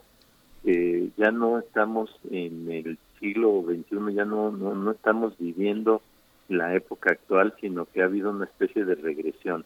Yo creo que yo soy de los que al principio de esta administración pensé que lo primero que íbamos a ver era una expresión de decencia la decencia de tratar de hacer las cosas bien, aunque no salieran bien. Y ahora pues lo que encontramos es la apariencia de que las cosas tratan de hacer parecerse como correctas, nos hacen o tratan de hacernos parecer que las cosas son correctas cuando en realidad existen elementos para sospechar lo contrario. Y entonces pues esto es algo que decepciona profundamente y que se traduce en formas de vida que eh, permiten que aparezcan conflictos que pues uno debería de considerar ya superados. Doctor Malaquías, eh, ¿cómo, ¿cómo ve, ahora que Miguel Ángel lo mencionaba un poquito, el, acuerdo, el acuerdo para producir la vacuna de AstraZeneca, cómo ve esta cuestión. Y también le preguntaría yo, ya dirigiéndonos, bueno, todavía nos faltan algunos minutos, pero eh, sobre la nueva reforma de ley de adquisiciones eh, que, que, recién se, se aprobó y discutió la semana pasada en el Congreso, que anuncia que habrá una instancia de gobierno que concentrará la distribución de los medicamentos, esto para evitar pues lo que se ha anunciado en administraciones pasadas o lo que se había descubierto, digamos, con administraciones pasadas, eh, pues algunos contratos eh, leoninos o algunas, eh, el, acaparar también el mercado de la distribución de medicamentos en el país. ¿Cómo ve esta, estas cuestiones? Que por supuesto cuando uno piensa en esta ley de adquisiciones, pues uno que no sabe, pues piensa de inmediato en la vacuna, en la distribución de la vacuna que a la cual todos estamos pendientes, ¿no? Sí, claro, Bueno, eh, yo personalmente pienso que en lugar de dar mayor confianza, de nuevo es otra de las cosas que generan desconfianza. Es cierto que se puede decir que hubo manipulaciones y que hubo corrupción en la en el tema de medicamentos, en el tema de adquisiciones, que había aquella este, idea de que quienes manejan una licitación entran en eh, tratos con quienes están concursando y de pronto tal vez eh, esto significaba que se llevaban una parte de lo licitado. Pero la corrección puede ser mucho peor porque ahora se pueden hacer las compras de manera directa sin la licitación. Y entonces eh, tenemos dos vertientes que va a ser ahora casi imposible rastrear. Uno, el que al hacer la compra se queden con algo porque como es directa y como no se puede rastrear qué fue lo que hubo atrás de la toma de la decisión, pues con tantito que, que se encarezca artificialmente el precio, pues ya hay una ganancia muy importante. Pero independientemente de eso, que sería, digamos, equivalente a lo de antes, lo que sí puede suceder es que se compren cosas que no sirven. Ya lo vivimos. Eh, al término de la administración pasada, se dejó sin comprar vacuna contra sarampión porque después del proceso de licitación y asignación de un proveedor, el lote que se recibió era vacuna que no tenía la potencia requerida. Y se dijo, bueno, pues no la tiene, las pruebas de laboratorio no permiten que pase, se cancela la compra. Y eso sucedió justo eh, al principio de el mes de diciembre cuando se inicia la nueva administración.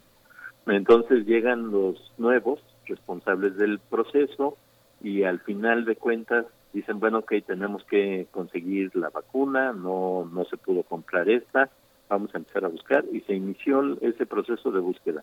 ¿Qué creen que pasó al final? Compraron otra vez el lote de la vacuna que había sido reprobada. Mm. Y entonces dicen, bueno, pero ¿qué clase de incapacidad es esta, no? ¿Quiénes son las personas que están allí? Ahora, eh, esa, ese proceso de detener la compra de la vacuna fue porque la prueba que se hizo en COFEPRIS fue la que demostró que la vacuna no tenía la potencia necesaria. COFEPRIS es una de sus funciones.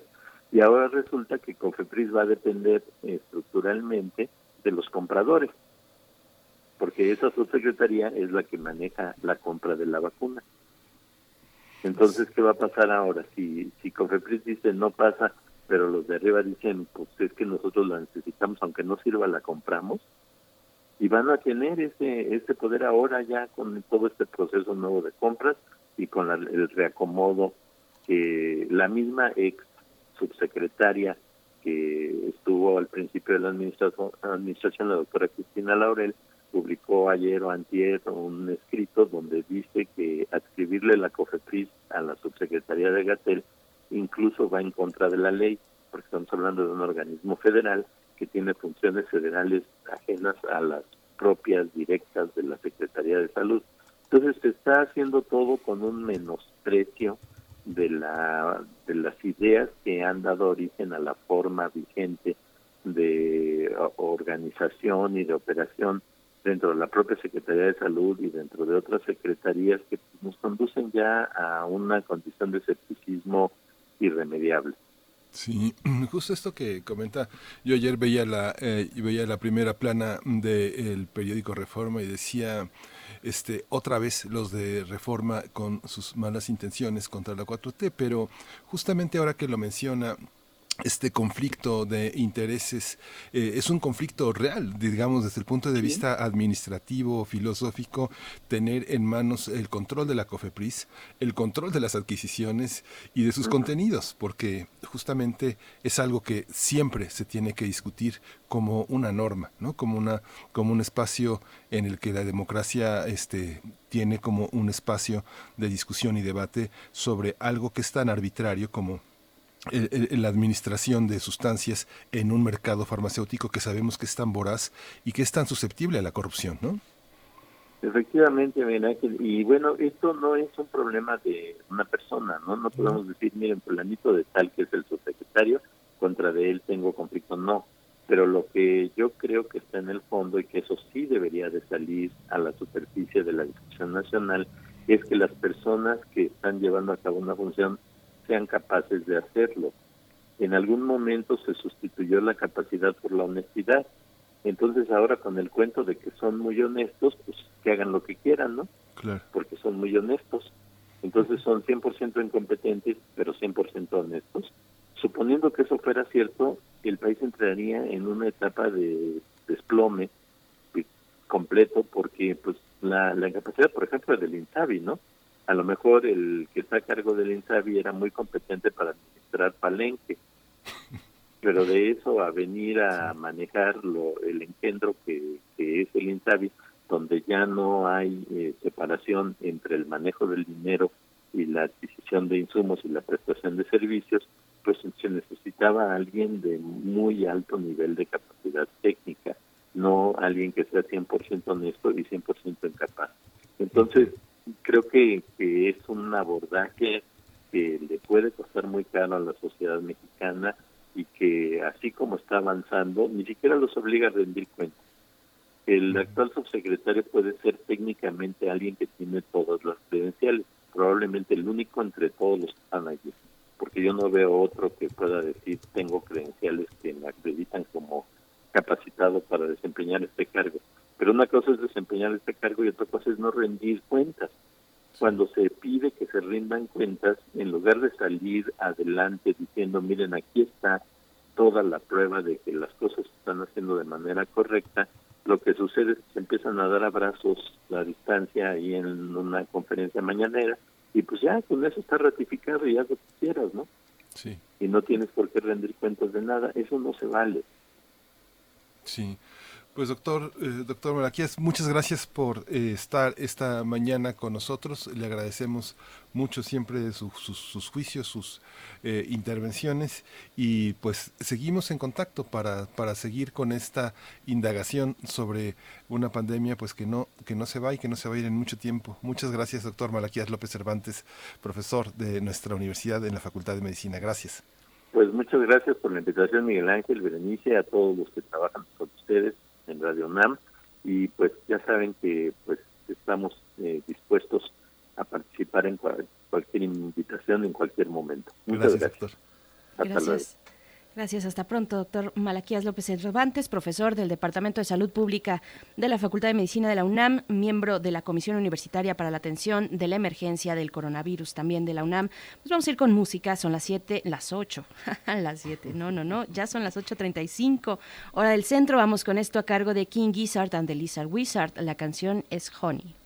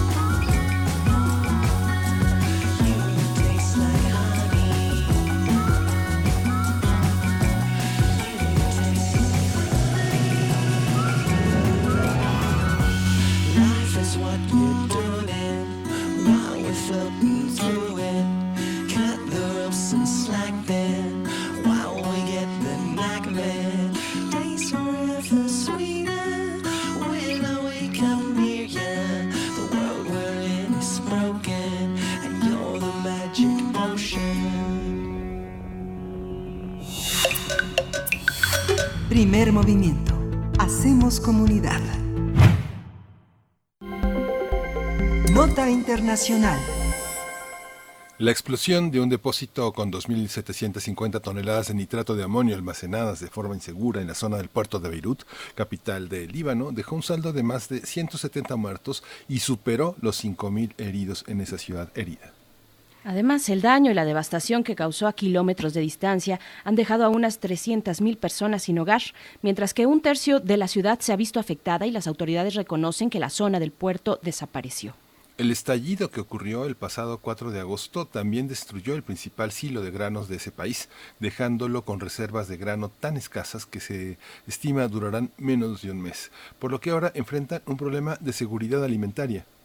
Y bueno, hay que recordar que esta tragedia llegó en un momento en que el Líbano sufre el impacto por una crisis económica que empeora cada día, junto con los efectos de la COVID-19, por lo que días después de la explosión, cientos de personas se concentraron en la Plaza de los Mártires, ubicada en la capital libanesa, para protestar contra el gobierno. Frente a la presión, el primer ministro Hassan Diab renunció junto a todos los ministros que quedaban en el gobierno, el cual había sido formado en diciembre de 2019 apenas, en respuesta a la ola de protestas que se registraban desde octubre en contra de la corrupción en el gobierno corrupto. Pues qué implicaciones tiene todo esto, lo vamos a conversar, eh, vamos a conversar esta mañana sobre las repercusiones de la explosión en el Líbano. Este día nos acompaña el doctor Carlos Martínez Assad, él es investigador emérito de la UNAM y, e integrante del Sistema Nacional de Investigadores, Premio Nacional de Ciencias Sociales y coordinador del seminario también. Le agradecemos muchísimo, como siempre, estar presente aquí en Primer Movimiento. Doctor Carlos Martínez Assad, bienvenido, gracias por estar aquí. Muchas gracias por, por convocarme y muchas gracias Miguel Ángel, eh, Berenice y, y gracias al, al público que se interesa en, en lo que pasa un poco más lejos de lo que tenemos a la vista. Quisiera comenzar, eh, si no tienen ningún inconveniente, con una con una música para darles el ambiente de, de lo que ha sucedido después de la explosión, muy breve. Sí, sí. Claro que sí, por favor, adelante. من قلبي سلام لبيروت. وقبل للبحر والبيوت لسفرة كأنها وجه بحار قديم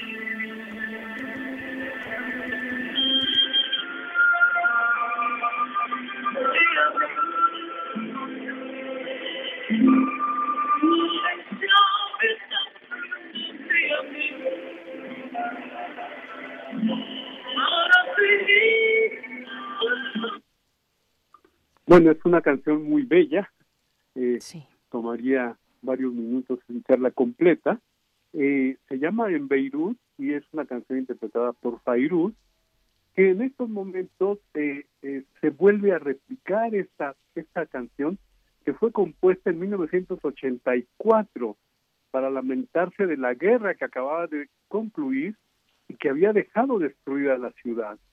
Eh, ahora, de nuevo, los libaneses allá, los, eh, descendientes de los inmigrantes por todo el mundo, vuelven a, a- reciclar esta es- esta canción eh, con con la con la icónica diva de la canción libanesa Fairuz eh, con un arreglo de, de su de su marido y sus y, y sus hermanos los Ragbani y eh, y bueno es, es una canción que habla de cómo alguien va caminando por la calle con un niño que va dejando un rastro de sangre eh, por por la ciudad y que y que bueno culmina con algo con algo que puede ser como un llamado a la paz en la en la ciudad. Y es, esto es muy, es, es muy increíble porque una sola generación ha visto destruida dos veces, dos veces la ciudad, lo cual, lo cual se puede decir rápido, pero, pero es una verdadera tragedia, aparte de todos los datos que, que se han señalado al inicio del programa o como preámbulo al programa, pues eh, las, las repercusiones de eso son, son porque porque no hay gas, no hay electricidad, eh, los teléfonos funcionan en algunas partes, pero pero mucha gente se quedó sin vivienda, eh, como también lo indicaron. Eh, los muertos, que siempre cualquier muerto es parte de una tragedia. En este caso, los más de 170 que, que, que, se cobró su vida en este en este evento, en realidad fue una una cuota eh, que la fortuna hizo que no fuera más que no fuera mayor porque eh, el, el verano el verano el verano pese a la pese a las condiciones económicas tan adversas en el país eh, es, es, es sagrado y mucha gente de Beirut se va a la montaña para, para evitar el calor del, de, la ciudad. Entonces, una, una gran cantidad de gente, eh, que no es comparable tanto a, lo que estamos acostumbrados en México, porque ahí sí eh, un, un gran porcentaje de la ciudad, de habitantes de la ciudad, la abandonan durante el verano.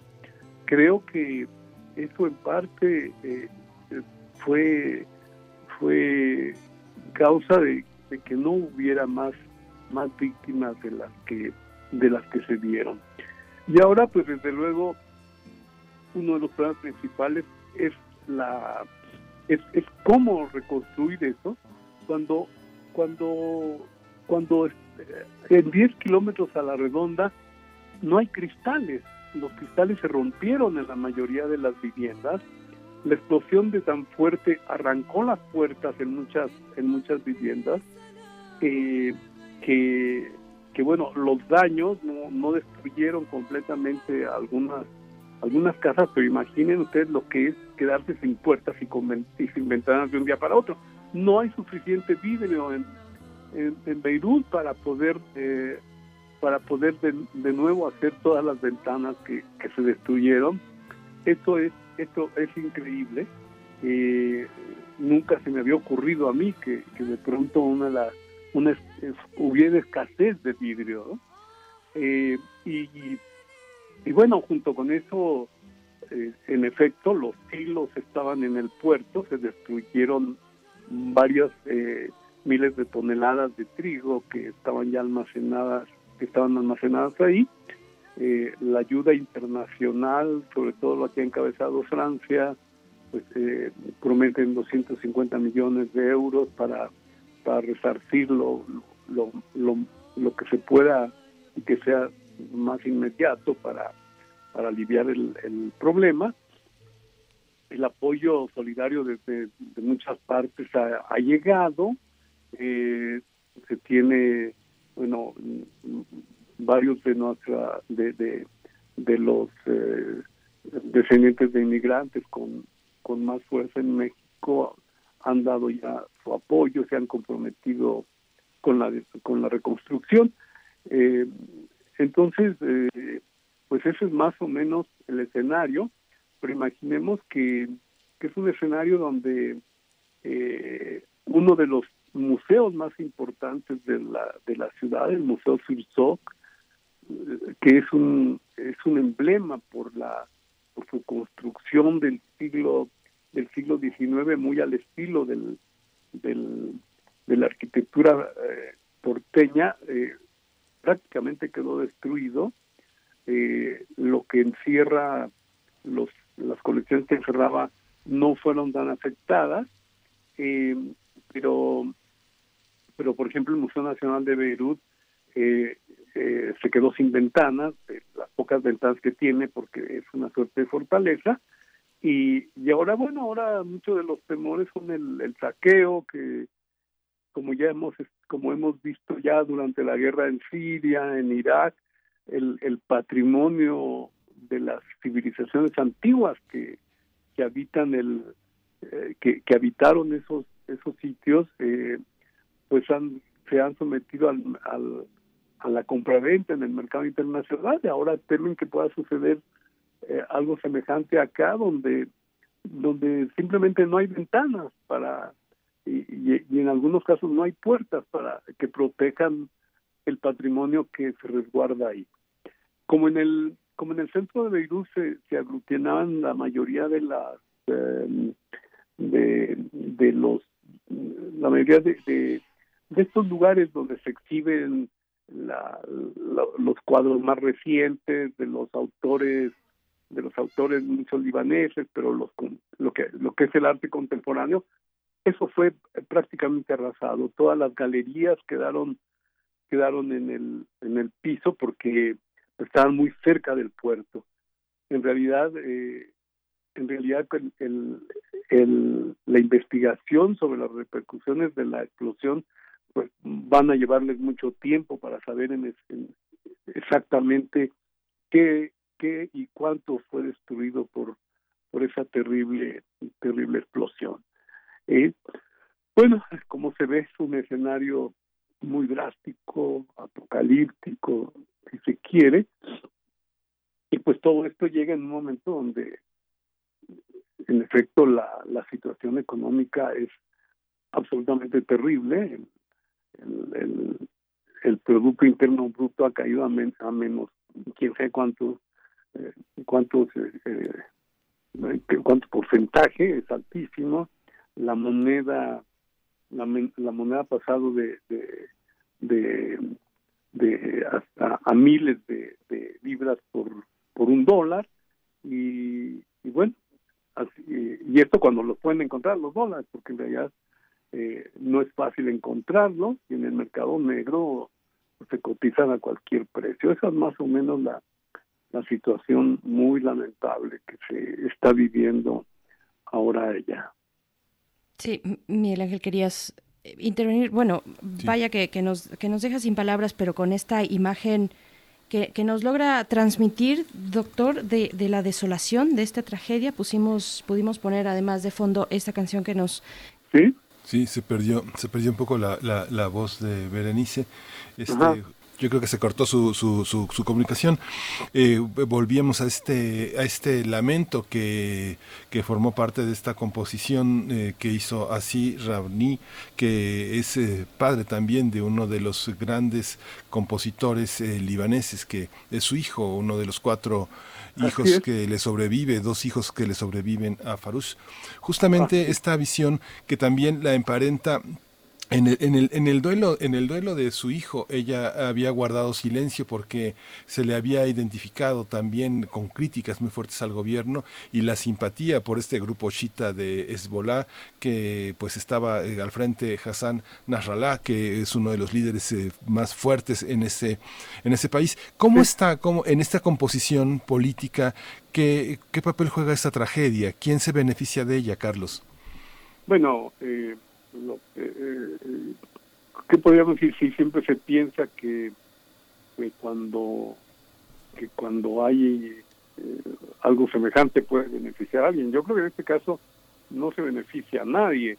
Uh -huh. eh, no se sabe muy bien qué es lo que va a suceder en política porque el cuestionamiento desde hace un par de años ha sido muy fuerte, el cuestionamiento a la clase política no solamente al gobierno, al gobierno actual o al gobierno que, que cayó hace hace unos meses, que encabezaba hasta Hariri, eh, un nombre también emblemático en Líbano, pero la, el pueblo, la, la, la mayoría de la gente lo que está diciendo, ya basta de un sistema político que está auspiciando la corrupción, que está auspiciando que no haya bienes de consumo necesarios, que la ciudad no tenga luz. Beirut sufre un déficit de, de, electricidad muy, muy fuerte. En, en realidad, tienen, todos los hogares eh, ya tenían escasamente algunas horas de electricidad en los hogares. Ahora con la explosión yo creo que eso se aumentó. Es decir, las, los hogares que sobreviven eh, tienen más horas sin luz, eh, de tal manera que se ha desarrollado ya un mercado donde donde las eh, donde muchas casas se han establecido desde hace desde hace tiempo, ¿eh? desde hace varios años, se han establecido pequeñas plantas que son alimentados con, ta- con tanques de, de, hidrocarburo que, que se tienen que se que se compran en el mercado es decir como como los los tanques de gas en México no que se tienen que comprar para alimentar el consumo de un hogar así tienen que comprarse eh, cilindros en, en, en, Beirut para poder tener luz en, la, en las casas. Imaginemos eso además en una ciudad que requiere que requiere la, la, la calefacción y el aire acondicionado. En invierno hace mucho frío y en calor y el calor en el verano es insoportable. Entonces se requiere mayor mayor energía todavía. Bueno, eso es algo que sufren mucho los los, los libaneses y todo eso ha derramado el, ha derramado ya la el límite de, de lo que de lo que se puede aguantar. Por eso están pidiendo un cambio rotundo del sistema político. Es decir que la que todo aquello que estaba incluido en el pacto nacional que, que es el que establecía que, en el gobierno estuvieran representadas las diferentes confesiones del Líbano que para recordarles, Líbano tiene 18 religiones aceptadas. Eh, claro que, claro que eh, varias, la mayoría de estas son fundamentalmente de diferentes ritos cristianos y diferentes ritos musulmanes. Eh, entonces, eh, el, el, panorama ahora es muy fuerte porque todo el mundo habla de un cambio de, de gobierno, pero en realidad lo que quieren decir un cambio de régimen, un cambio profundo en la forma de organización del Estado que, que pueda ser realmente representativo y no y no ser de nuevo eh, eh, conducido, además de por los grupos religiosos, por las familias que, que han gobernado el país desde hace desde hace 150 años. Los Yumblat, que están muy cerca del, del, poder, es, es una familia que hace 150 años que tiene que ocupa posiciones fundamentales en el, en el gobierno. No tenemos nada semejante en, en, México que pudiera que pudiera igualarse igualarse a eso. Entonces los, los no quieren saber ya nada de esos apellidos, aunque Hariri es eh, es una es una personalidad muy fuerte políticamente y donde incluso se habla de que tiene posibilidades de ser de nuevo el, el, primer ministro que organice el gobierno, eh, la gente ya no quiere saber de esos nombres. Eh, como recordamos, el padre de Hariri fue dos veces primer ministro del Líbano y su hijo Saad ha sido dos veces también, eh, también primer ministro. Y si hacemos un recorrido por las familias que ocupan los cargos fundamentales en el, en el país, eh, esto se va, se va a reproducir. Los libaneses lo saben y lo saben muy bien y ya no quieren eso, hablan de que quieren es- especialistas. eh, con eso lo que quieren decir es eh, no, no solamente tecnócratas, sino que, sino que no estén vinculados a un, a un grupúsculo político que es lo que consideran ha llevado a la corrupción tan brutal que se está que se que se ha develado existe existe en el país. Ahora Claro, con el perdón Sí, eh, eh, fíjese, doctor, disculpe la, la, interru- la interrupción. Estamos conversando con el doctor Carlos Martínez Azad y, y lamentablemente se nos, se nos va el tiempo como agua, pero mm, yo quisiera y quisiéramos que, que continuáramos más adelante esta, este panorama, esta conversación. Es una reconstrucción que se torna muy compleja, muy dolorosa y estaremos atentos, si usted nos lo permite, para poder conversar en una ocasión eh, en el futuro próximo, doctor Carlos Martínez Azad. No, pues con, con todo gusto, simplemente para, para terminar, sí, en este momento lo que quieren, lo que quieren la mayoría es un, un cambio de régimen, eh, están insistiendo en una reforma constitucional que se los permita y, y algo inédito prácticamente en todas partes del mundo es que una fuerza política como la del Partido de Dios, la que encabeza eh, eh, ha tomado una fuerza política impresionante y, y bueno, muchos políticos consideran que, que eso ya no debe, no puede soslayarse más y, y aunque ya forma parte del gobierno Hezbollah, eh, eh, hay la hay la posibilidad de- hay la necesidad de reconocer la fuerza que ha adquirido y, y, y convertirlo en un grupo aún más institucional que abandone su lado su lado armado que es que es muy fuerte y, y que esto permita además le dé más viabilidad al, al asunto de la reconstrucción porque Estados Unidos pesa brutalmente al país y ha dicho expresamente no habrá ninguna ayuda de Estados Unidos mientras conserve en su gobierno, en su gabinete, a- al partido de Hezbollah. Así es que la situación es extremadamente complicada y ojalá sí podamos continuar hablando de Sí. esto en, en otra ocasión. Sí, vamos a hacer una, una mesa, eh, Carlos, que había quedado pendiente y justamente con música, con cine, con cultura y con todas estas determinaciones que vienen anunciando todo esto que señalas.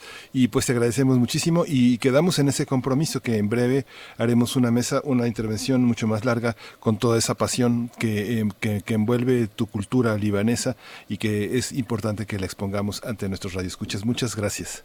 Pues muchas gracias, Miguel Ángel, muchas gracias, Berenice. Hasta Muchas gracias al público, hasta luego. Hasta luego. Hasta pronto, doctor Carlos Martínez Azad. Bien, pues eh, qué tremendo, qué tremendo lo que está ocurriendo. Tenemos lamentablemente que hacer esta, esta pausa, pues nos alcanza la hora, son las nueve con un minuto de la mañana. Vamos a hacer el, el corte de la hora y volvemos aquí a primer movimiento. Síguenos en redes sociales. Encuéntranos en Facebook como Primer Movimiento y en Twitter como arroba PMovimiento. Hagamos comunidad.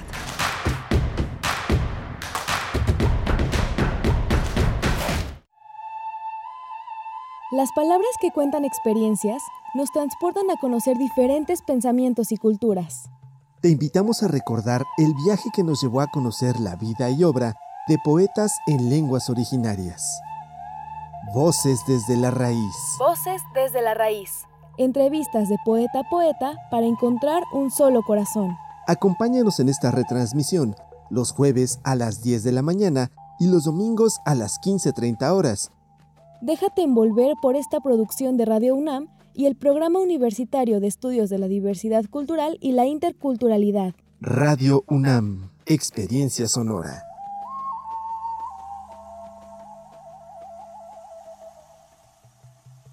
Durante esta pandemia y después de ella, el mundo necesitará la democracia para vivir en paz. Las niñas, niños y adolescentes de hoy serán las y los adultos del futuro. Ofrecerles valores democráticos significa poner el futuro en buenas manos. Consulta en INE.mx videos y libros gratuitos para desarrollar su cultura cívica y valores democráticos. La democracia y la participación empiezan en casa. Contamos todas, contamos todos. INE.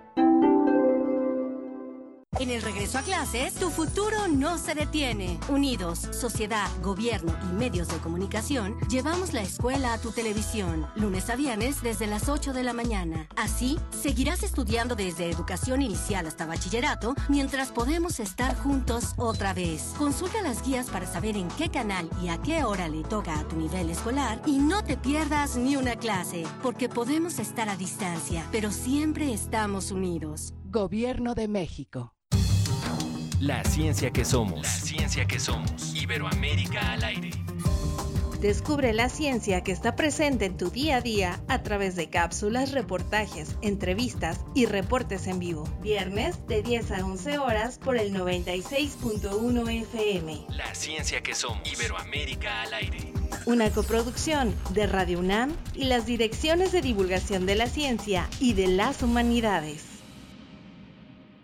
Info Ciudad de México presenta Voces por la Transparencia, en la voz de Dr. Walter Arellano Torres, catedrático de la Facultad de Derecho de la UNAM. Un ambiente enrarecido por mentiras que se difunden como ciertas colectivamente puede poner en aprietos a las instituciones democráticas e incluso al Estado de Derecho mismo. Al respecto, sostiene Boaventura de Sousa que las democracias son cada vez más vulnerables a las fake news. Tendremos que imaginar soluciones democráticas basadas en la democracia participativa a nivel de los vecindarios y las comunidades, en la educación cívica, orientado a la solidaridad y la cooperación, y no hacia el emprendedurismo y la competitividad a toda costa. La educación civil, la democratización del debate público y la regulación, más no censura del Internet, son formas de ofensiva para este terrible mal. La Organización Mundial de la Salud ha acuñado un nuevo concepto para referirse a las noticias falsas. Se trata de la infodemia. La infodemia y las noticias falsas no solo pueden surgir por intereses políticos, lúdicos o económicos, sino también para llenar vacíos informativos mediante prejuicios ad hoc a la idiosincrasia del contexto social donde se planean difundir. Encuentra la música de primer movimiento día a día en el Spotify de Radio UNAM y agréganos a tus favoritos.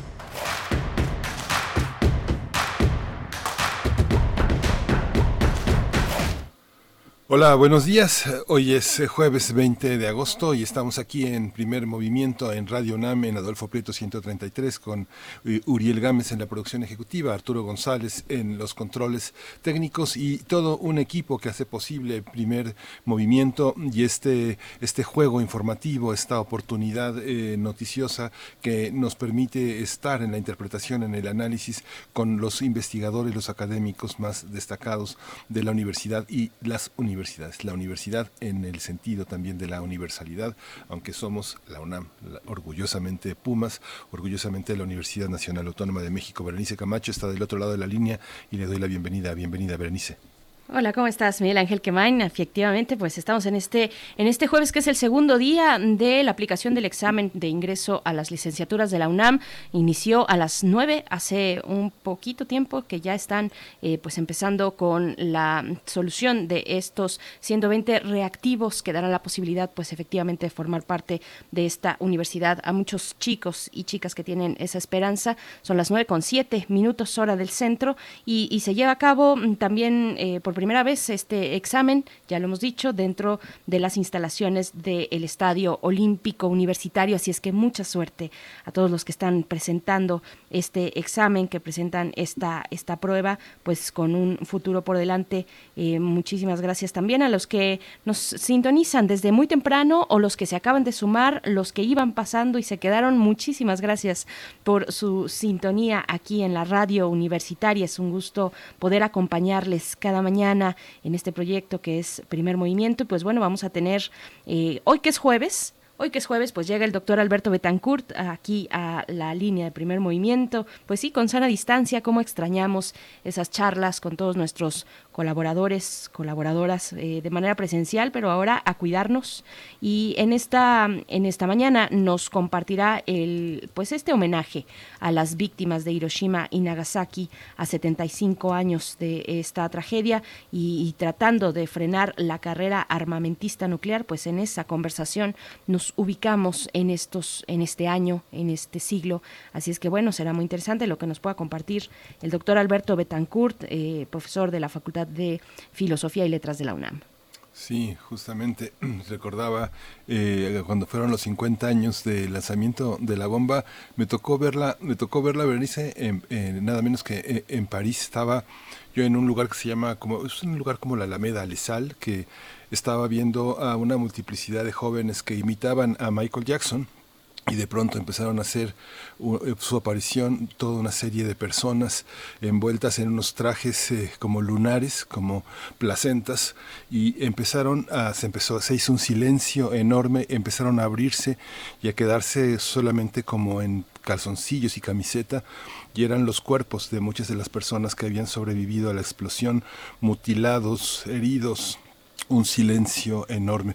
Y así lo hicieron en ese momento en varios escenarios de Europa, en Berlín, en Roma, eh, pero, pero París fue, eh, fue muy impresionante ver eh, la desnudez de estas personas que habían decidido conmemorar esos 50 años mostrando sus heridas, personas con un solo ojo, con sin oídos, muy, muy impresionante y, un público que en muchos momentos rompía rompía a llorar porque se dio cuenta de que lo que estaba sucediendo en ese performance eh, tan realista era, era eh, la memoria de la muerte, la memoria de, esa, de ese oprobio, que, de ese exceso.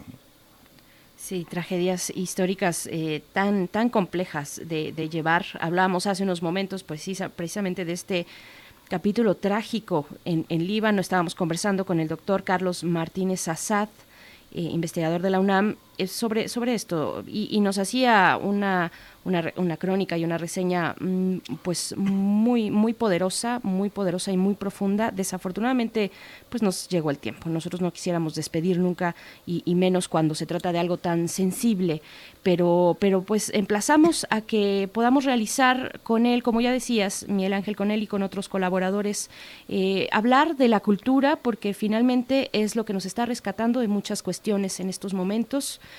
Claro, esta tragedia no tiene comparación, pero finalmente todo el mundo estamos en este momento en vilo, en este momento de encierro, donde la cultura puede llegar a ser pues ese salvavidas precisamente, eh, y, sería muy interesante poder hacer una mesa hablando de la cultura, de la música, de las expresiones que salvan a las personas, a los pueblos, a las comunidades en estos momentos de, adversidad por los que estamos atravesando.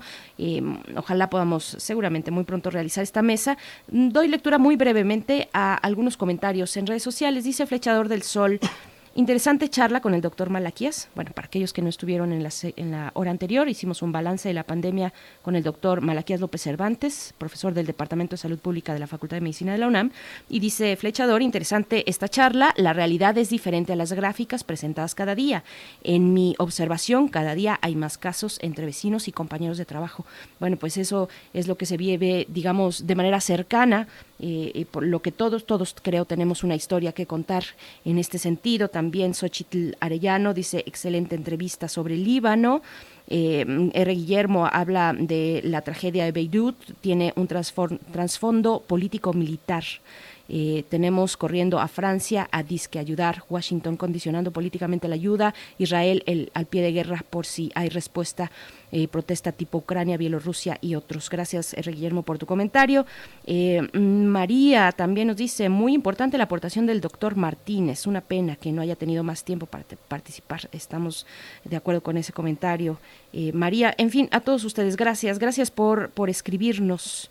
Gracias por hacer posible este espacio. Miguel Ángel, ¿tendrías algo que agregar antes de irnos con la poesía? No, estoy ansioso de escucharte con la poesía. Vámonos. Vámonos. Primer movimiento.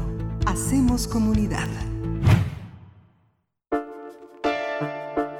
Es hora de poesía necesaria.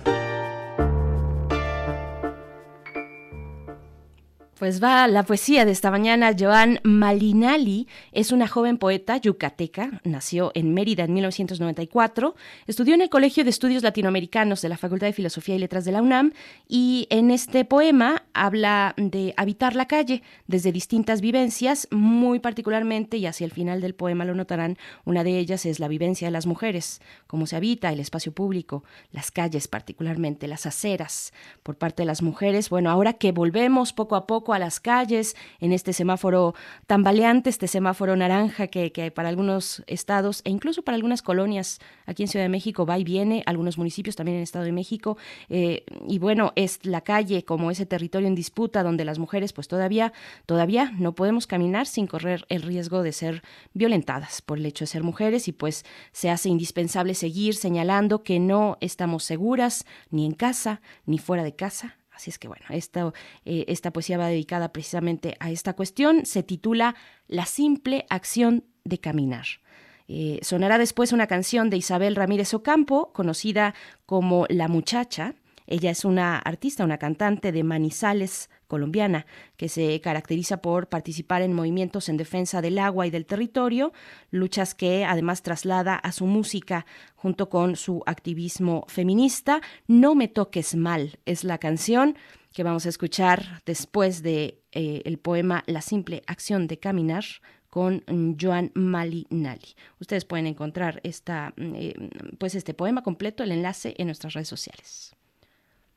Y esto Joan Malinali lo dedica para todas las rebeldes. La simple acción de caminar Caminar es hallar la inmensa nube entre el azul y entender la insignificancia del cuerpo, mirar ojos encuadrados y encontrar sus letras llamándonos en sigilo, queriéndonos contar secretos, penas. es buscar todas aquellas formas agrietadas en la acera, computar líneas y ver historias trashumantes, pero quietas, estáticas, entregar bellos rebeldes al viento, manto que cobija, voces que curan y arropan. Al caminar comprendemos el tiempo, es tan solo un montón de retazos perdidos. Los raudos pasos cansados son ecos trepidantes. Restregamos, restregamos narices en vidrios, rompemos las cosas innecesarias, arrojamos uñas masticadas al abismo. Al caminar, una está muy consciente, mil riesgos se corren ejerciendo la acción. En algunas ocasiones caminar es como común sinónimo de la, de la palabra muerte. Andar, dormir, respirar son sinónimos de ausencia, impunidad, violación y estrangulamiento, se traducen en la necesidad de aclararse a todos esos cuadros que levitan con sus mutismos.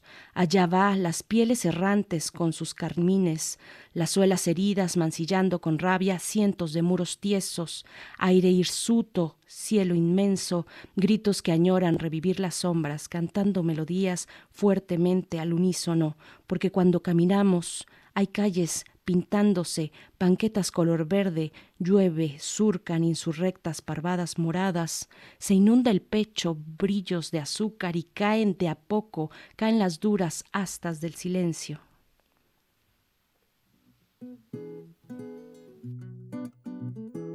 Vamos para arriba, 25N.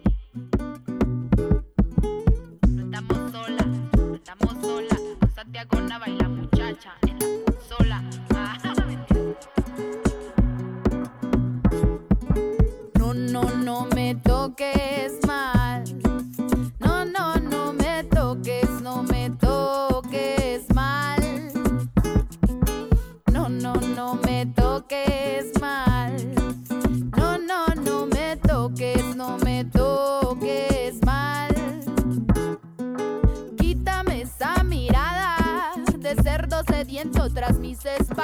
Cuando me canso del mundo no quiero saberte. Queriéndome comer, queriéndome comer, queriéndome comer,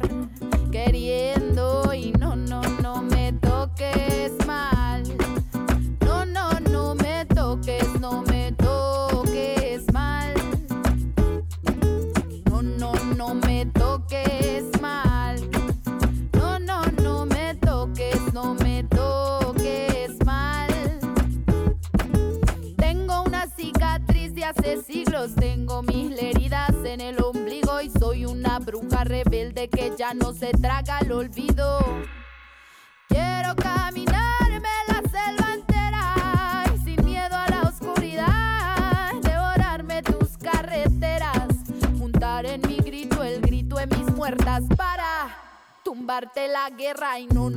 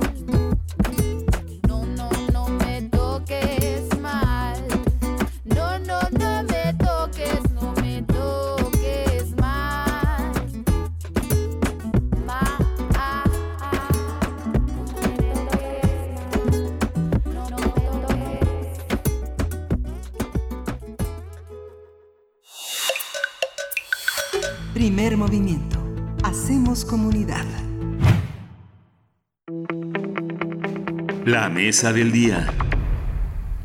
Hoy que es jueves, la mesa del día es de Mundos Posibles y presentamos al doctor Alberto Betancourt, que nos acompaña cada, cada semana, cada jueves. Él es historiador, es profesor de la Facultad de Filosofía y Letras de la Universidad. Y, bueno, un tema eh, a manera de homenaje a las víctimas de Hiroshima y Nagasaki, a 75 años, tratando de frenar la carrera armamentista nuclear en el mundo. Doctor Alberto Betancourt, ¿cómo te encuentras esta mañana? Te saludamos Miguel Ángel Quemain, ahora sí está. La semana pasada andaba pues tomándose su, su día de vacaciones pero está por aquí, junto conmigo te saluda. ¿Qué tal, queridos compañeros? Berenice, Miguel Ángel. Pues, Hola, la verdad Alberto. no sé qué opinen, pero creo que a pesar de todas las contradicciones, siempre pues podemos sentirnos muy contentos de disfrutar la luz de la gran Tenochtitlan. Me estaba yo acordando de una novela de Laszlo Pasut, un escritor húngaro, el dios de la lluvia Sobre llora México. sobre México. Pues yo diría que quién no va a estar contento de contemplar una vez más la región donde Tlaloc el Eterno, invisible por estar envuelto en la neblina y al mismo tiempo pesumbroso y tranquilo, camina en forma de ocelote, rugiendo de un modo que los soldados, los enfermos y todos los habitantes reconocen su voz, su tos y su gruñido. No sé, pero siento que cuando llueve tan temprano, eh, eso nos pone a todos en un modo, en un estado de ánimo muy especial. Sí. Claro, hay que, hay que decir para quienes no están en, Ciudad de México, que nos escuchan desde muchos lugares, saludos primero que nada, y está lloviendo desde hace un rato. La lluvia recorre la Ciudad de México en esta mañana, doctor Alberto Betancourt. Así es. Y yo, pues, quisiera recordar que nuestra ciudad, querida Berenice, querido Miguel Ángel, pues todos los años, el 19 de septiembre, eh, la ciudad se paraliza y dedica, pues, un momento a la reflexión de lo que ocurrió en el gran terremoto de 1985 y en el segundo terremoto que como un segundo rayo cayó sobre nuestra ciudad. Pero yo hoy quisiera dedicar mi intervención a rendir un homenaje a quienes el pasado día 6 y 9 de agosto conmemoraron los 75 años de las tragedias de Hiroshima y Nagasaki, ciudades en las que fueron arrojadas en la primera una bomba de uranio 239 y en la segunda en Nagasaki una bomba de plutonio. Y quisiera yo decir que me parece que a pesar de que han transcurrido tantos años, desde mi punto de vista sigue siendo extraordinariamente importante preguntarnos quién, por qué y cuándo se decidió la destrucción en las ciudades de Hiroshima y Nagasaki. Y pienso que también es muy importante, desde el punto de vista histórico, recordar y hacer notar que hubo muchas personas, una minoría sin duda, pero personas cuya acción ética resplandece en medio de estos días trágicos, que hicieron importantes esfuerzos por evitar dichas tragedias. Eh, pienso que una de las implicaciones importantes que tuvo el uso de las bombas es que se utilizaron artefactos atómicos con plena conciencia del sufrimiento que iban a infligir a la población y se utilizaron contra la población civil.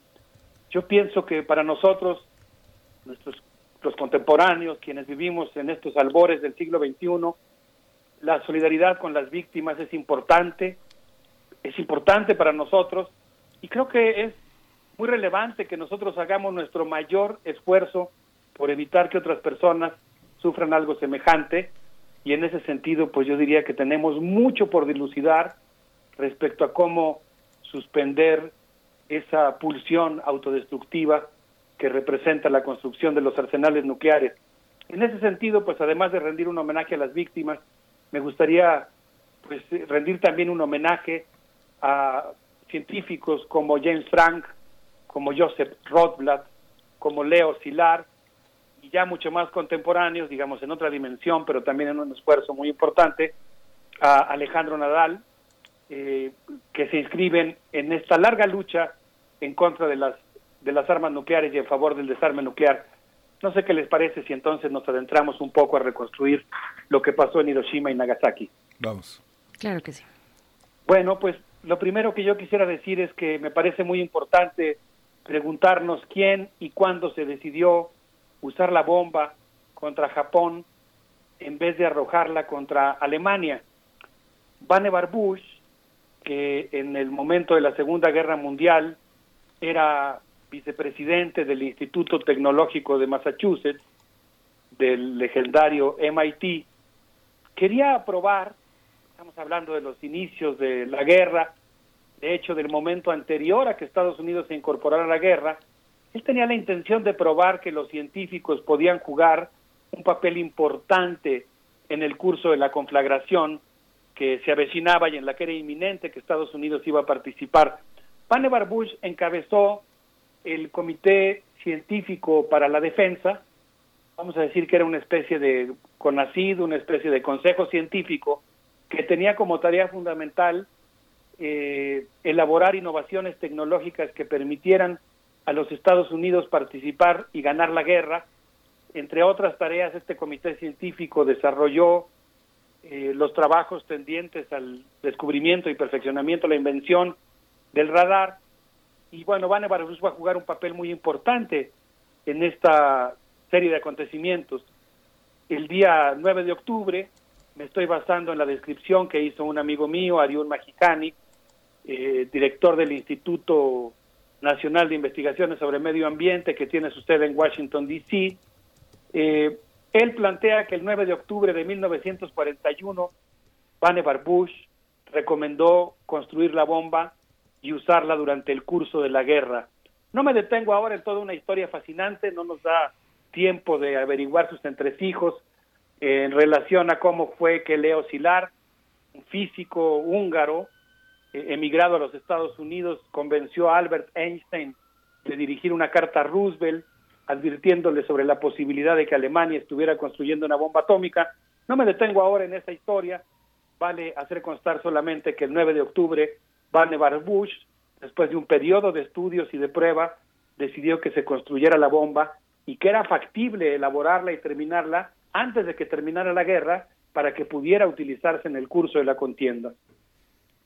En mayo de 1943, un equipo de físicos que formaba parte del proyecto Manhattan, los más, los más eh, digamos, sabios eh, científicos de la física de entonces, determinaron que era posible construir una bomba y que era factible hacerla eh, con uranio o con plutonio y terminarla durante la contienda. El día 5 de mayo de 1943 se decidió usar la bomba contra Japón, pero la decisión se mantuvo en secreto. Eh, en diciembre de 1944, los espías aliados, particularmente los británicos y los estadounidenses, supieron que Alemania no tenía una bomba atómica, no la estaba fabricando y era imposible que pudiera terminarla antes de ser derrotada. De tal manera que en ese mes de diciembre de 1944 hubo completa certeza de que Alemania no produciría la bomba y consecuentemente si Estados Unidos producía la suya, ya no tendría necesidad de emplearla en contra de Alemania. En ese momento, uno de los científicos, el único de los científicos que participaba en el proyecto Manhattan, Joseph Rothblatt, el único que participaba y que decidió salirse, abandonó el proyecto Manhattan y dedicó sus mayores esfuerzos a tratar de evitar el uso de la bomba. Según el texto de mi amigo Ariel Magijani, que pienso que podríamos compartir en redes, lo, lo podrían ver en un momento más, en ese momento los reactores de Hanford, Washington, el estado de Washington, operados por la empresa DuPont, aún no producían petróleo, perdón, no producían plutonio. De tal manera que estamos hablando de que todavía en diciembre de 1944 era factible suspender la construcción de la bomba o por lo menos evitar que la bomba fuera utilizada en contra de un blanco civil, en contra de un contendiente militar, de tal manera que a partir de este momento, diciembre de 1944, se abre, se abre un periodo muy dramático en el que se van a realizar toda una serie de deliberaciones en torno a la bomba. En mayo de 1945 se eligieron los blancos, el científico húngaro Leo Szilard intentó impedir el uso de la bomba para evitar la carrera armamentista nuclear, pero desafortunadamente eh, sus esfuerzos no diría que fueron en vano, pero no fueron suficientes para conjurar la tragedia.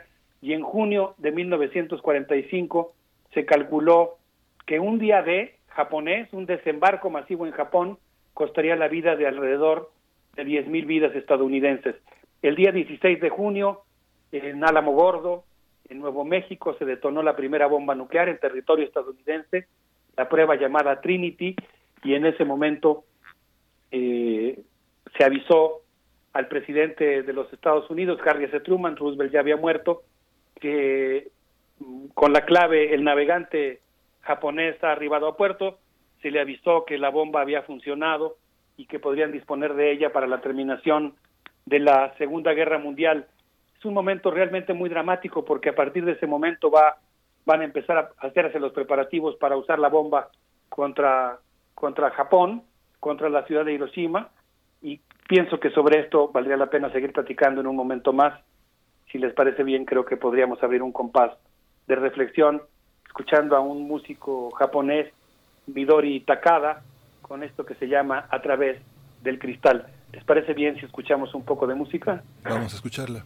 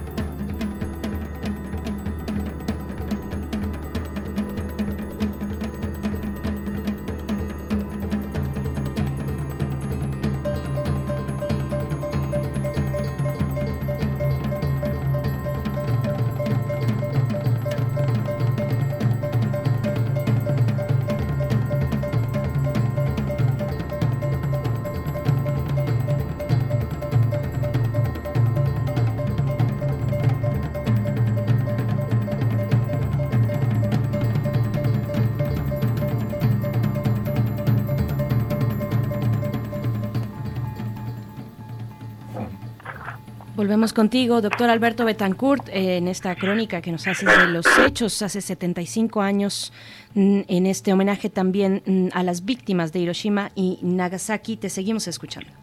Muchas gracias, Berenice. Bueno, es un momento realmente muy dramático el que ocurre después del 16 de junio, cuando se detona esta prueba nuclear llamada Trinity.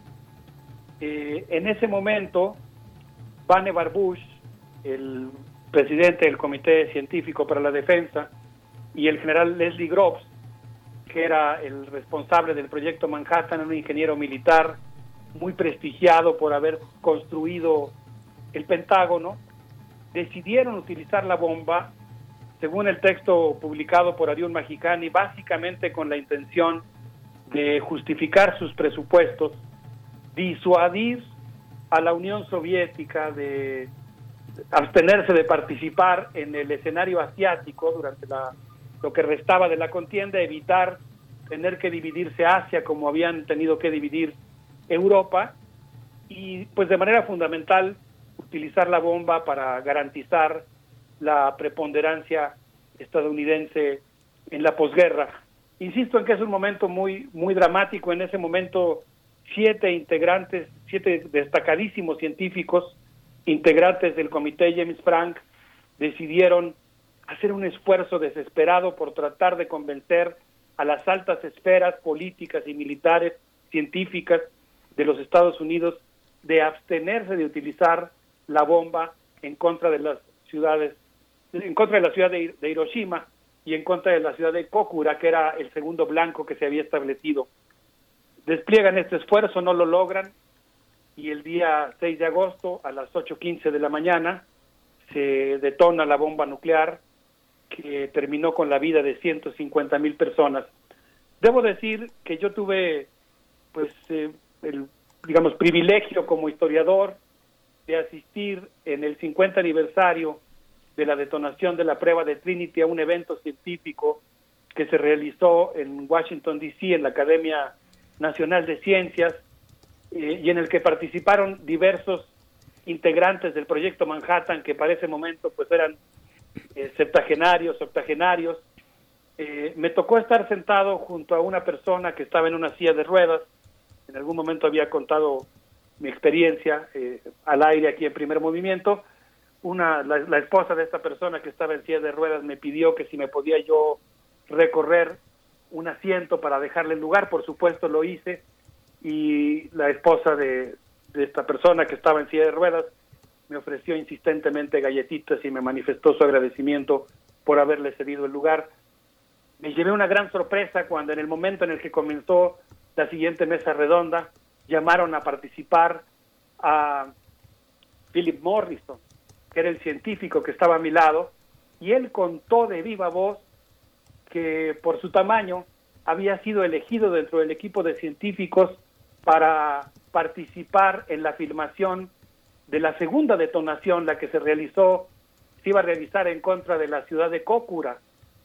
Eh, ahí Philip Morrison explicó que ellos sabían una gran cantidad de cosas de lo que iba a ocurrir cuando la bomba se detonara, eh, pero que Hiroshima les mostró que había muchas incertidumbres científicas que ellos no podían resolver que tendrían que pues eh, despejarse mediante la experimentación, dudas respecto a qué pasaría si un rayo pegaba en un metal y se reflejaba, si atravesaba un cristal, si chocaba contra cierto tipo de materiales, de tal manera que se dieron cuenta de que había sido desde el punto de vista científico, por supuesto, se me enchina la piel de estar recordando ese relato, eh, pues que tenían una gran cantidad de incertidumbres que solamente podrían resolver haciendo una segunda detonación de tal manera que él montó en el avión, eh, marcharon para arrojar la bomba en contra de la ciudad de Kokura y eh, cuando llegaron al lugar se dieron cuenta que la neblina que envolvía la ciudad impedía filmar la detonación y consecuentemente decidieron ir al blanco alterno que era justamente el de la ciudad de Nagasaki contra la cual arrojaron la bomba y realizaron una serie de filmaciones con una camarita Super 8 que eh, pues eh, o algún equivalente eh, para tratar de despejar algunas de las incógnitas científicas. Aquí es donde yo quisiera insistir en la importancia que tiene que nosotros sigamos esclareciendo el acontecimiento histórico. La segunda bomba de plutonio que se arrojó en contra del Japón estaba programada para eh, ser utilizada el día 20 de agosto. La idea era que si la bomba, la primera bomba se había arrojado contra Hiroshima, se diera tiempo para que el emperador pudiera procesar políticamente la rendición de Japón, lo cual pues requería de toda una operación política. Y por eso es muy extraño la precipitación, pues, prácticamente un día de diferencia, dos días de diferencia, de que la primera bomba se arroja el día 6 y la segunda bomba se arroja el día 9 de agosto. Aquí cabe decir que el día anterior, el día 8 de agosto, José Stalin y la Unión Soviética declararon la guerra a Japón, las tropas soviéticas invadieron Manchuria como parte de la operación de liberación de los territorios eh, invadidos y parece ser que esta es una de las razones por las que se decide precipitar el segundo ataque contra la ciudad de Nagasaki. Yo mencionaba hace un momento que cuando se hizo el estudio de cuántas vidas humanas costaría eh, el desembarco en Japón, se había estimado que costaría 10.000 vidas. Sin embargo, el general, el almirante Stimson, secretario de Defensa de los Estados Unidos, pues fue partidario de un discurso en el que dijo que la bomba se había utilizado para salvar un millón de vidas norteamericanas, exageró la cifra, hoy tenemos los documentos históricos que permiten afirmar categóricamente que se exageró.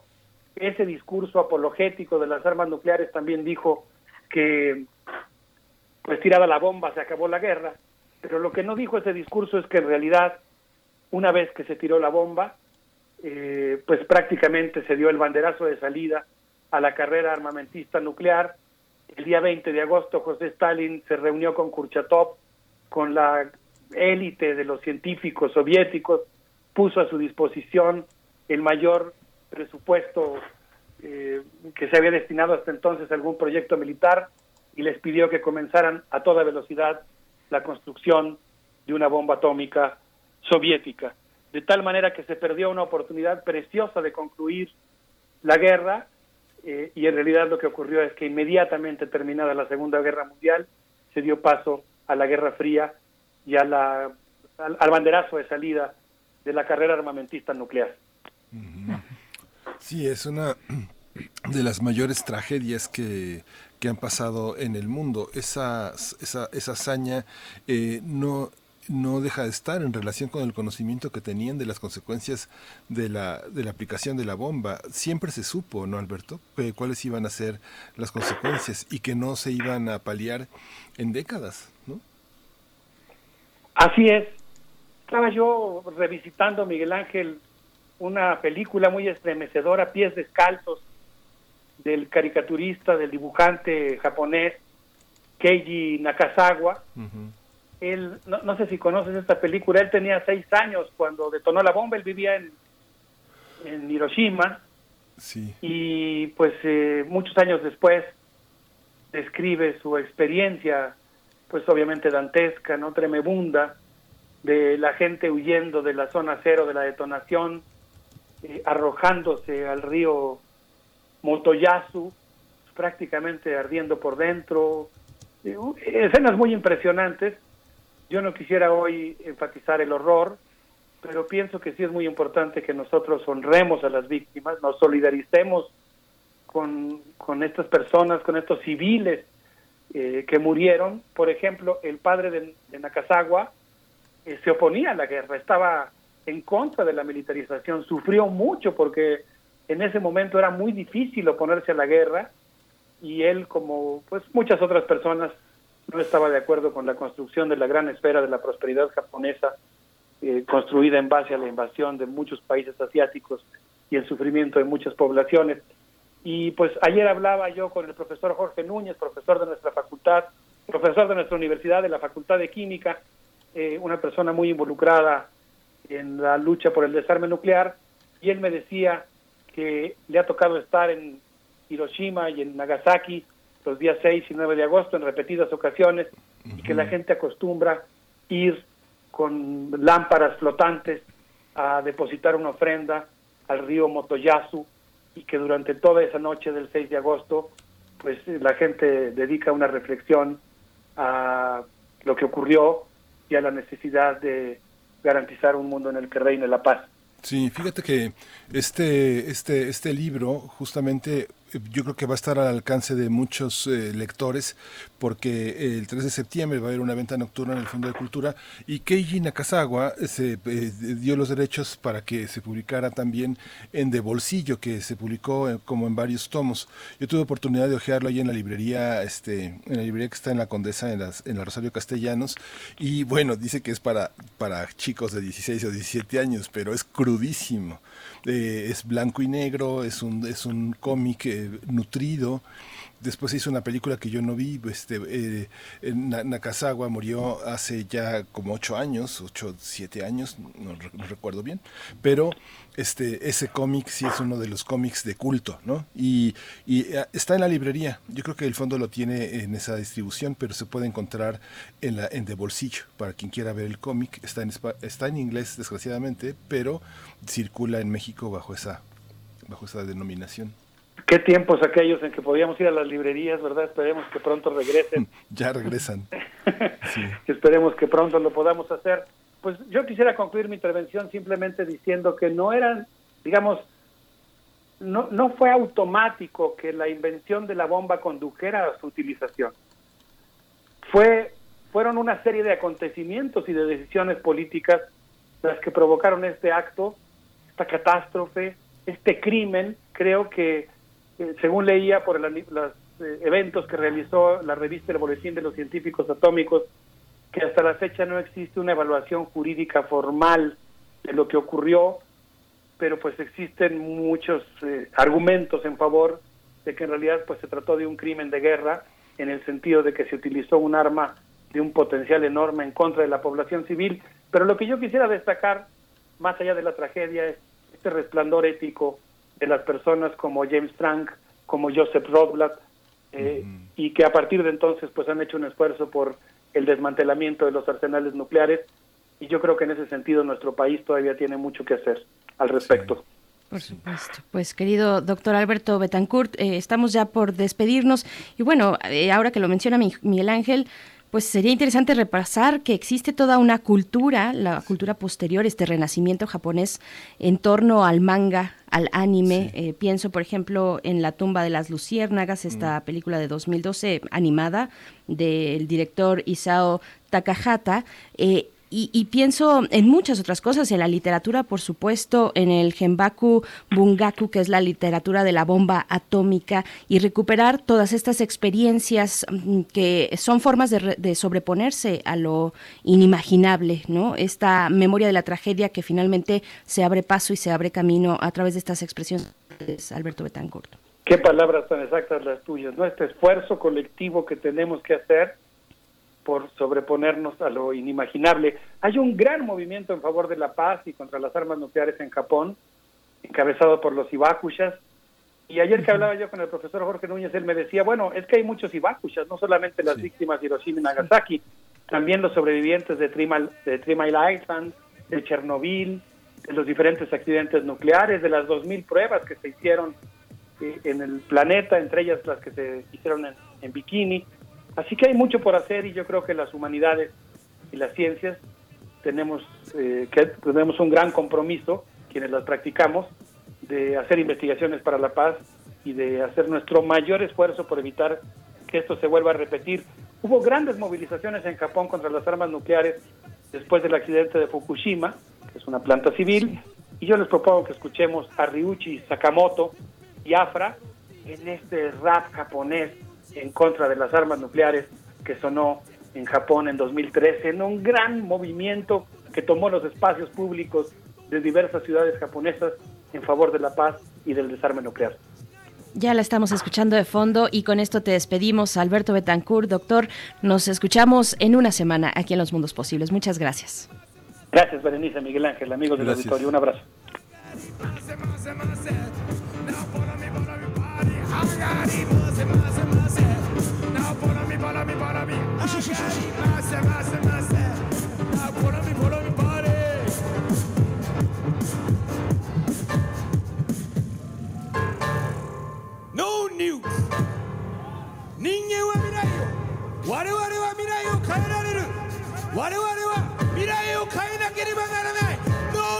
Peace peace brothers and sisters peace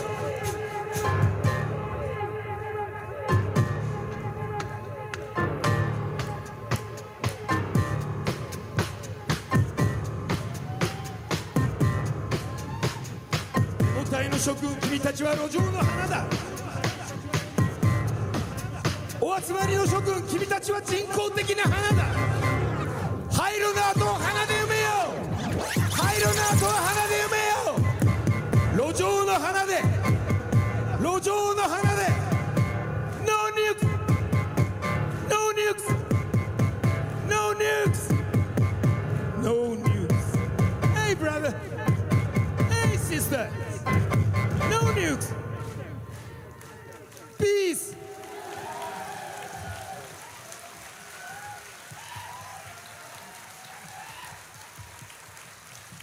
Hiroseiko. Afra.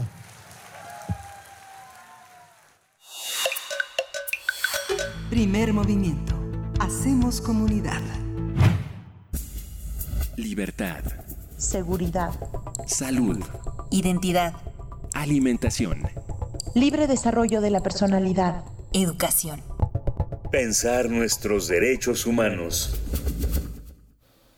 Bien, pues estamos ya en esta sección, en esta ocasión con Jacobo Dayan, él coordina la Cátedra Nelson Mandela de Derechos Humanos en las Artes de la UNAM y, y, bueno, es un activista por los derechos humanos en este país. Y te damos la bienvenida, Jacobo Dayan, para hablar de este informe, bueno, este documento, eh, de eh, este informe que documentó decenas de personas eh, desaparecidas en el marco del operativo Blindaje Coatzacoalcos entre mayo y septiembre de 2015. ¿Cómo estás, Jacobo Dayan? ¿Qué tal? ¿Cómo están? Buenos días. Pues sí, eh, a ver, eh, lo que tenemos, ante lo que estamos en este informe del Instituto Mexicano de Derechos Humanos y Democracia, uh -huh. es la narrativa de historia que nos hace falta de lo que ya sabemos. Es decir, sabemos y conocemos ya en el país más de 74 mil personas desaparecidas y lo que importa es más allá de las cifras, y, de, y, de, los porcentajes de cuántos son en tal estado, en tales edades, de tales sexos, es las historias, para entender qué es lo que está pasando en el país y desmitificar el se están matando entre ellos de, que, inició Felipe Calderón con esas frases y que ha repetido Andrés Manuel López Obrador en se están matando entre ellos. Entonces lo que tenemos es, ante el operativo, cuando se realizó el operativo blindaje Coatzacoalcos, es decir, en 2015, de mayo a septiembre de 2015, tan solo cuatro meses, durante el gobierno de Javier Duarte, hay que recordar, es un uh -huh. personaje que está siendo procesado, repito, por el, el, desfalco al Estado, pero no por los desaparecidos, no por las ejecuciones. Este operativo blindaje Coatzacoalcos, en el que participó la Secretaría de la Defensa Nacional, la Secretaría de Marina, la Policía Federal, es decir, estos tres últimos es las Fuerzas Armadas Federales, más policías estatales y municipales, desaparecieron a decenas de personas del interior de sus casas o de negocios o en automóviles en retenes.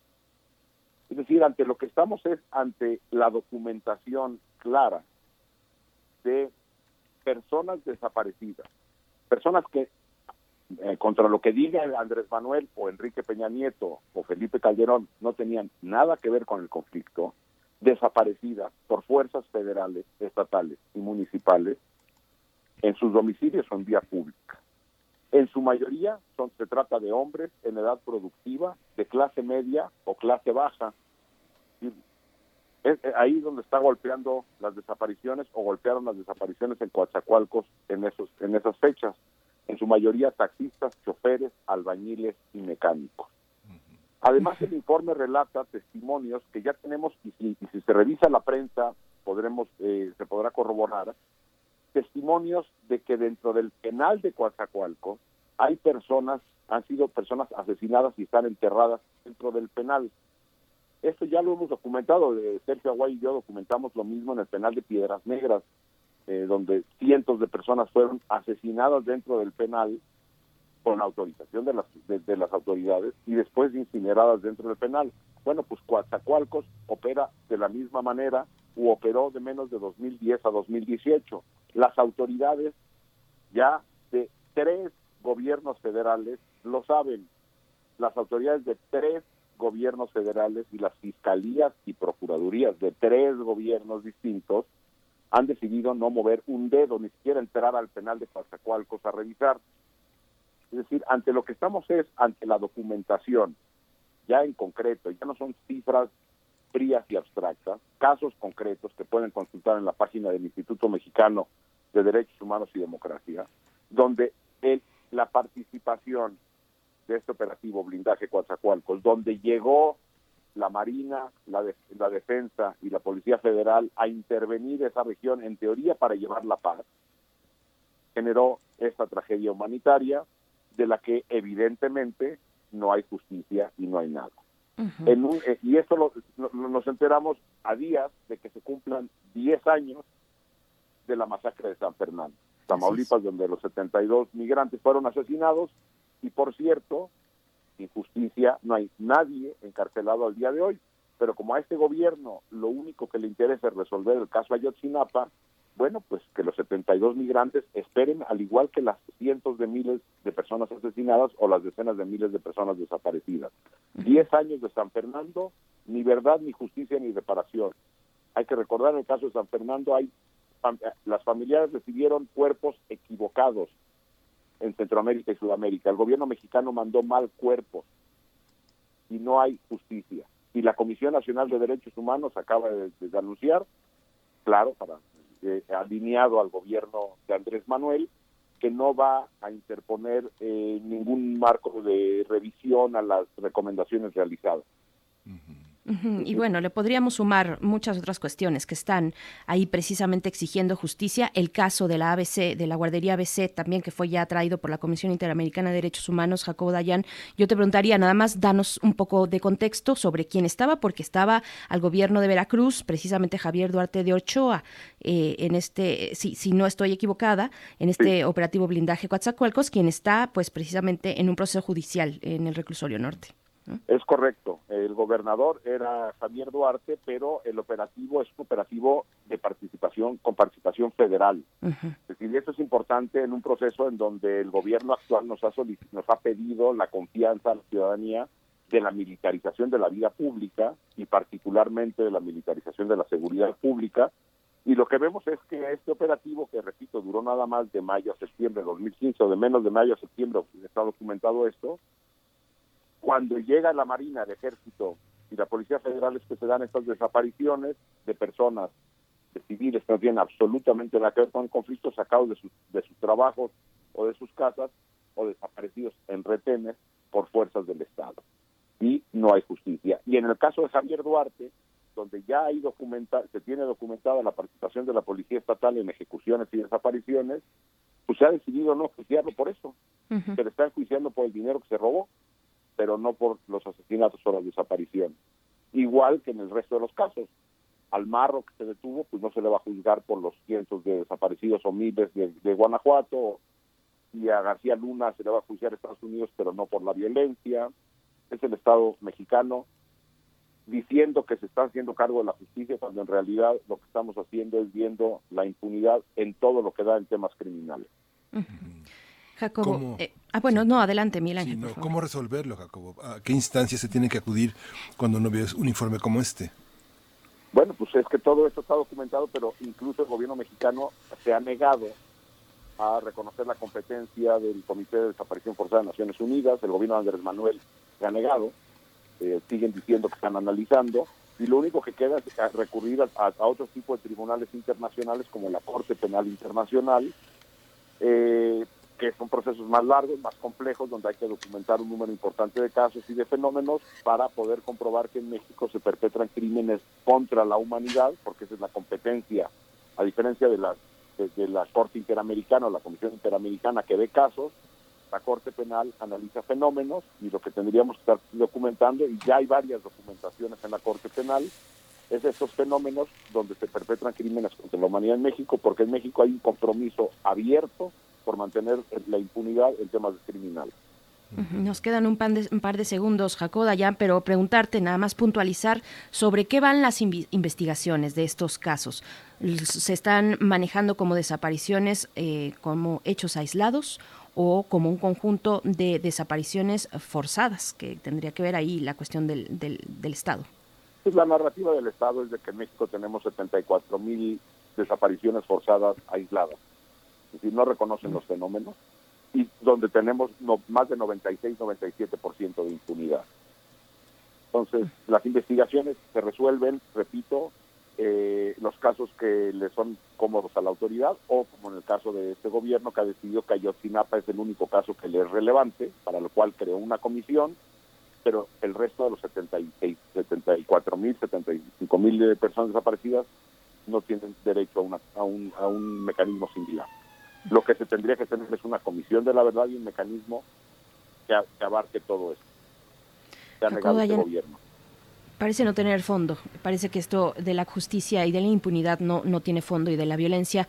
Eh, te, agradecemos mucho que nos compartas este documento. Está en, redes sociales, ahí lo podemos encontrar, este informe preliminar, eh, un análisis de las desapariciones forzadas ocurridas en el marco del operativo blindaje Coatzacoalcos. Muchas gracias, Jacobo Dayan. Nos escuchamos pronto contigo. Gracias a ustedes. Hasta luego. Gracias, Jacobo. Pues ya, estamos en el último minuto, en los últimos segundos, Berenice Camacho. Gran programa, grandes opiniones, grandes interpretaciones, lecturas dolorosas pero necesarias en este contexto de, de cambio que vive el país. Así es. Pues con esto así nos vamos a despedir ya sin música porque son las 10 de la mañana. Agradecemos a todo el equipo de Primer Movimiento y a ustedes por su escucha. Muchísimas gracias. Quédense aquí en Radio UNAM. Mañana nos encontramos pasaditas, pocos minutos después de las 7 de la mañana. Hasta mañana. Esto fue Primer Movimiento. El mundo desde la universidad. Radio UNAM presentó Primer Movimiento. El mundo desde la universidad con Berenice Camacho y Miguel Ángel Quemain en la conducción, Frida Saldívar y Uriel Gámez, producción, Antonio Quijano y Patricia Zavala, noticias, Miriam Trejo y Rodrigo Mota, coordinadores de invitados, Tamara Quirós, redes sociales, Arturo González y Socorro Montes, operación técnica, y Arlén Cortés, servicio social.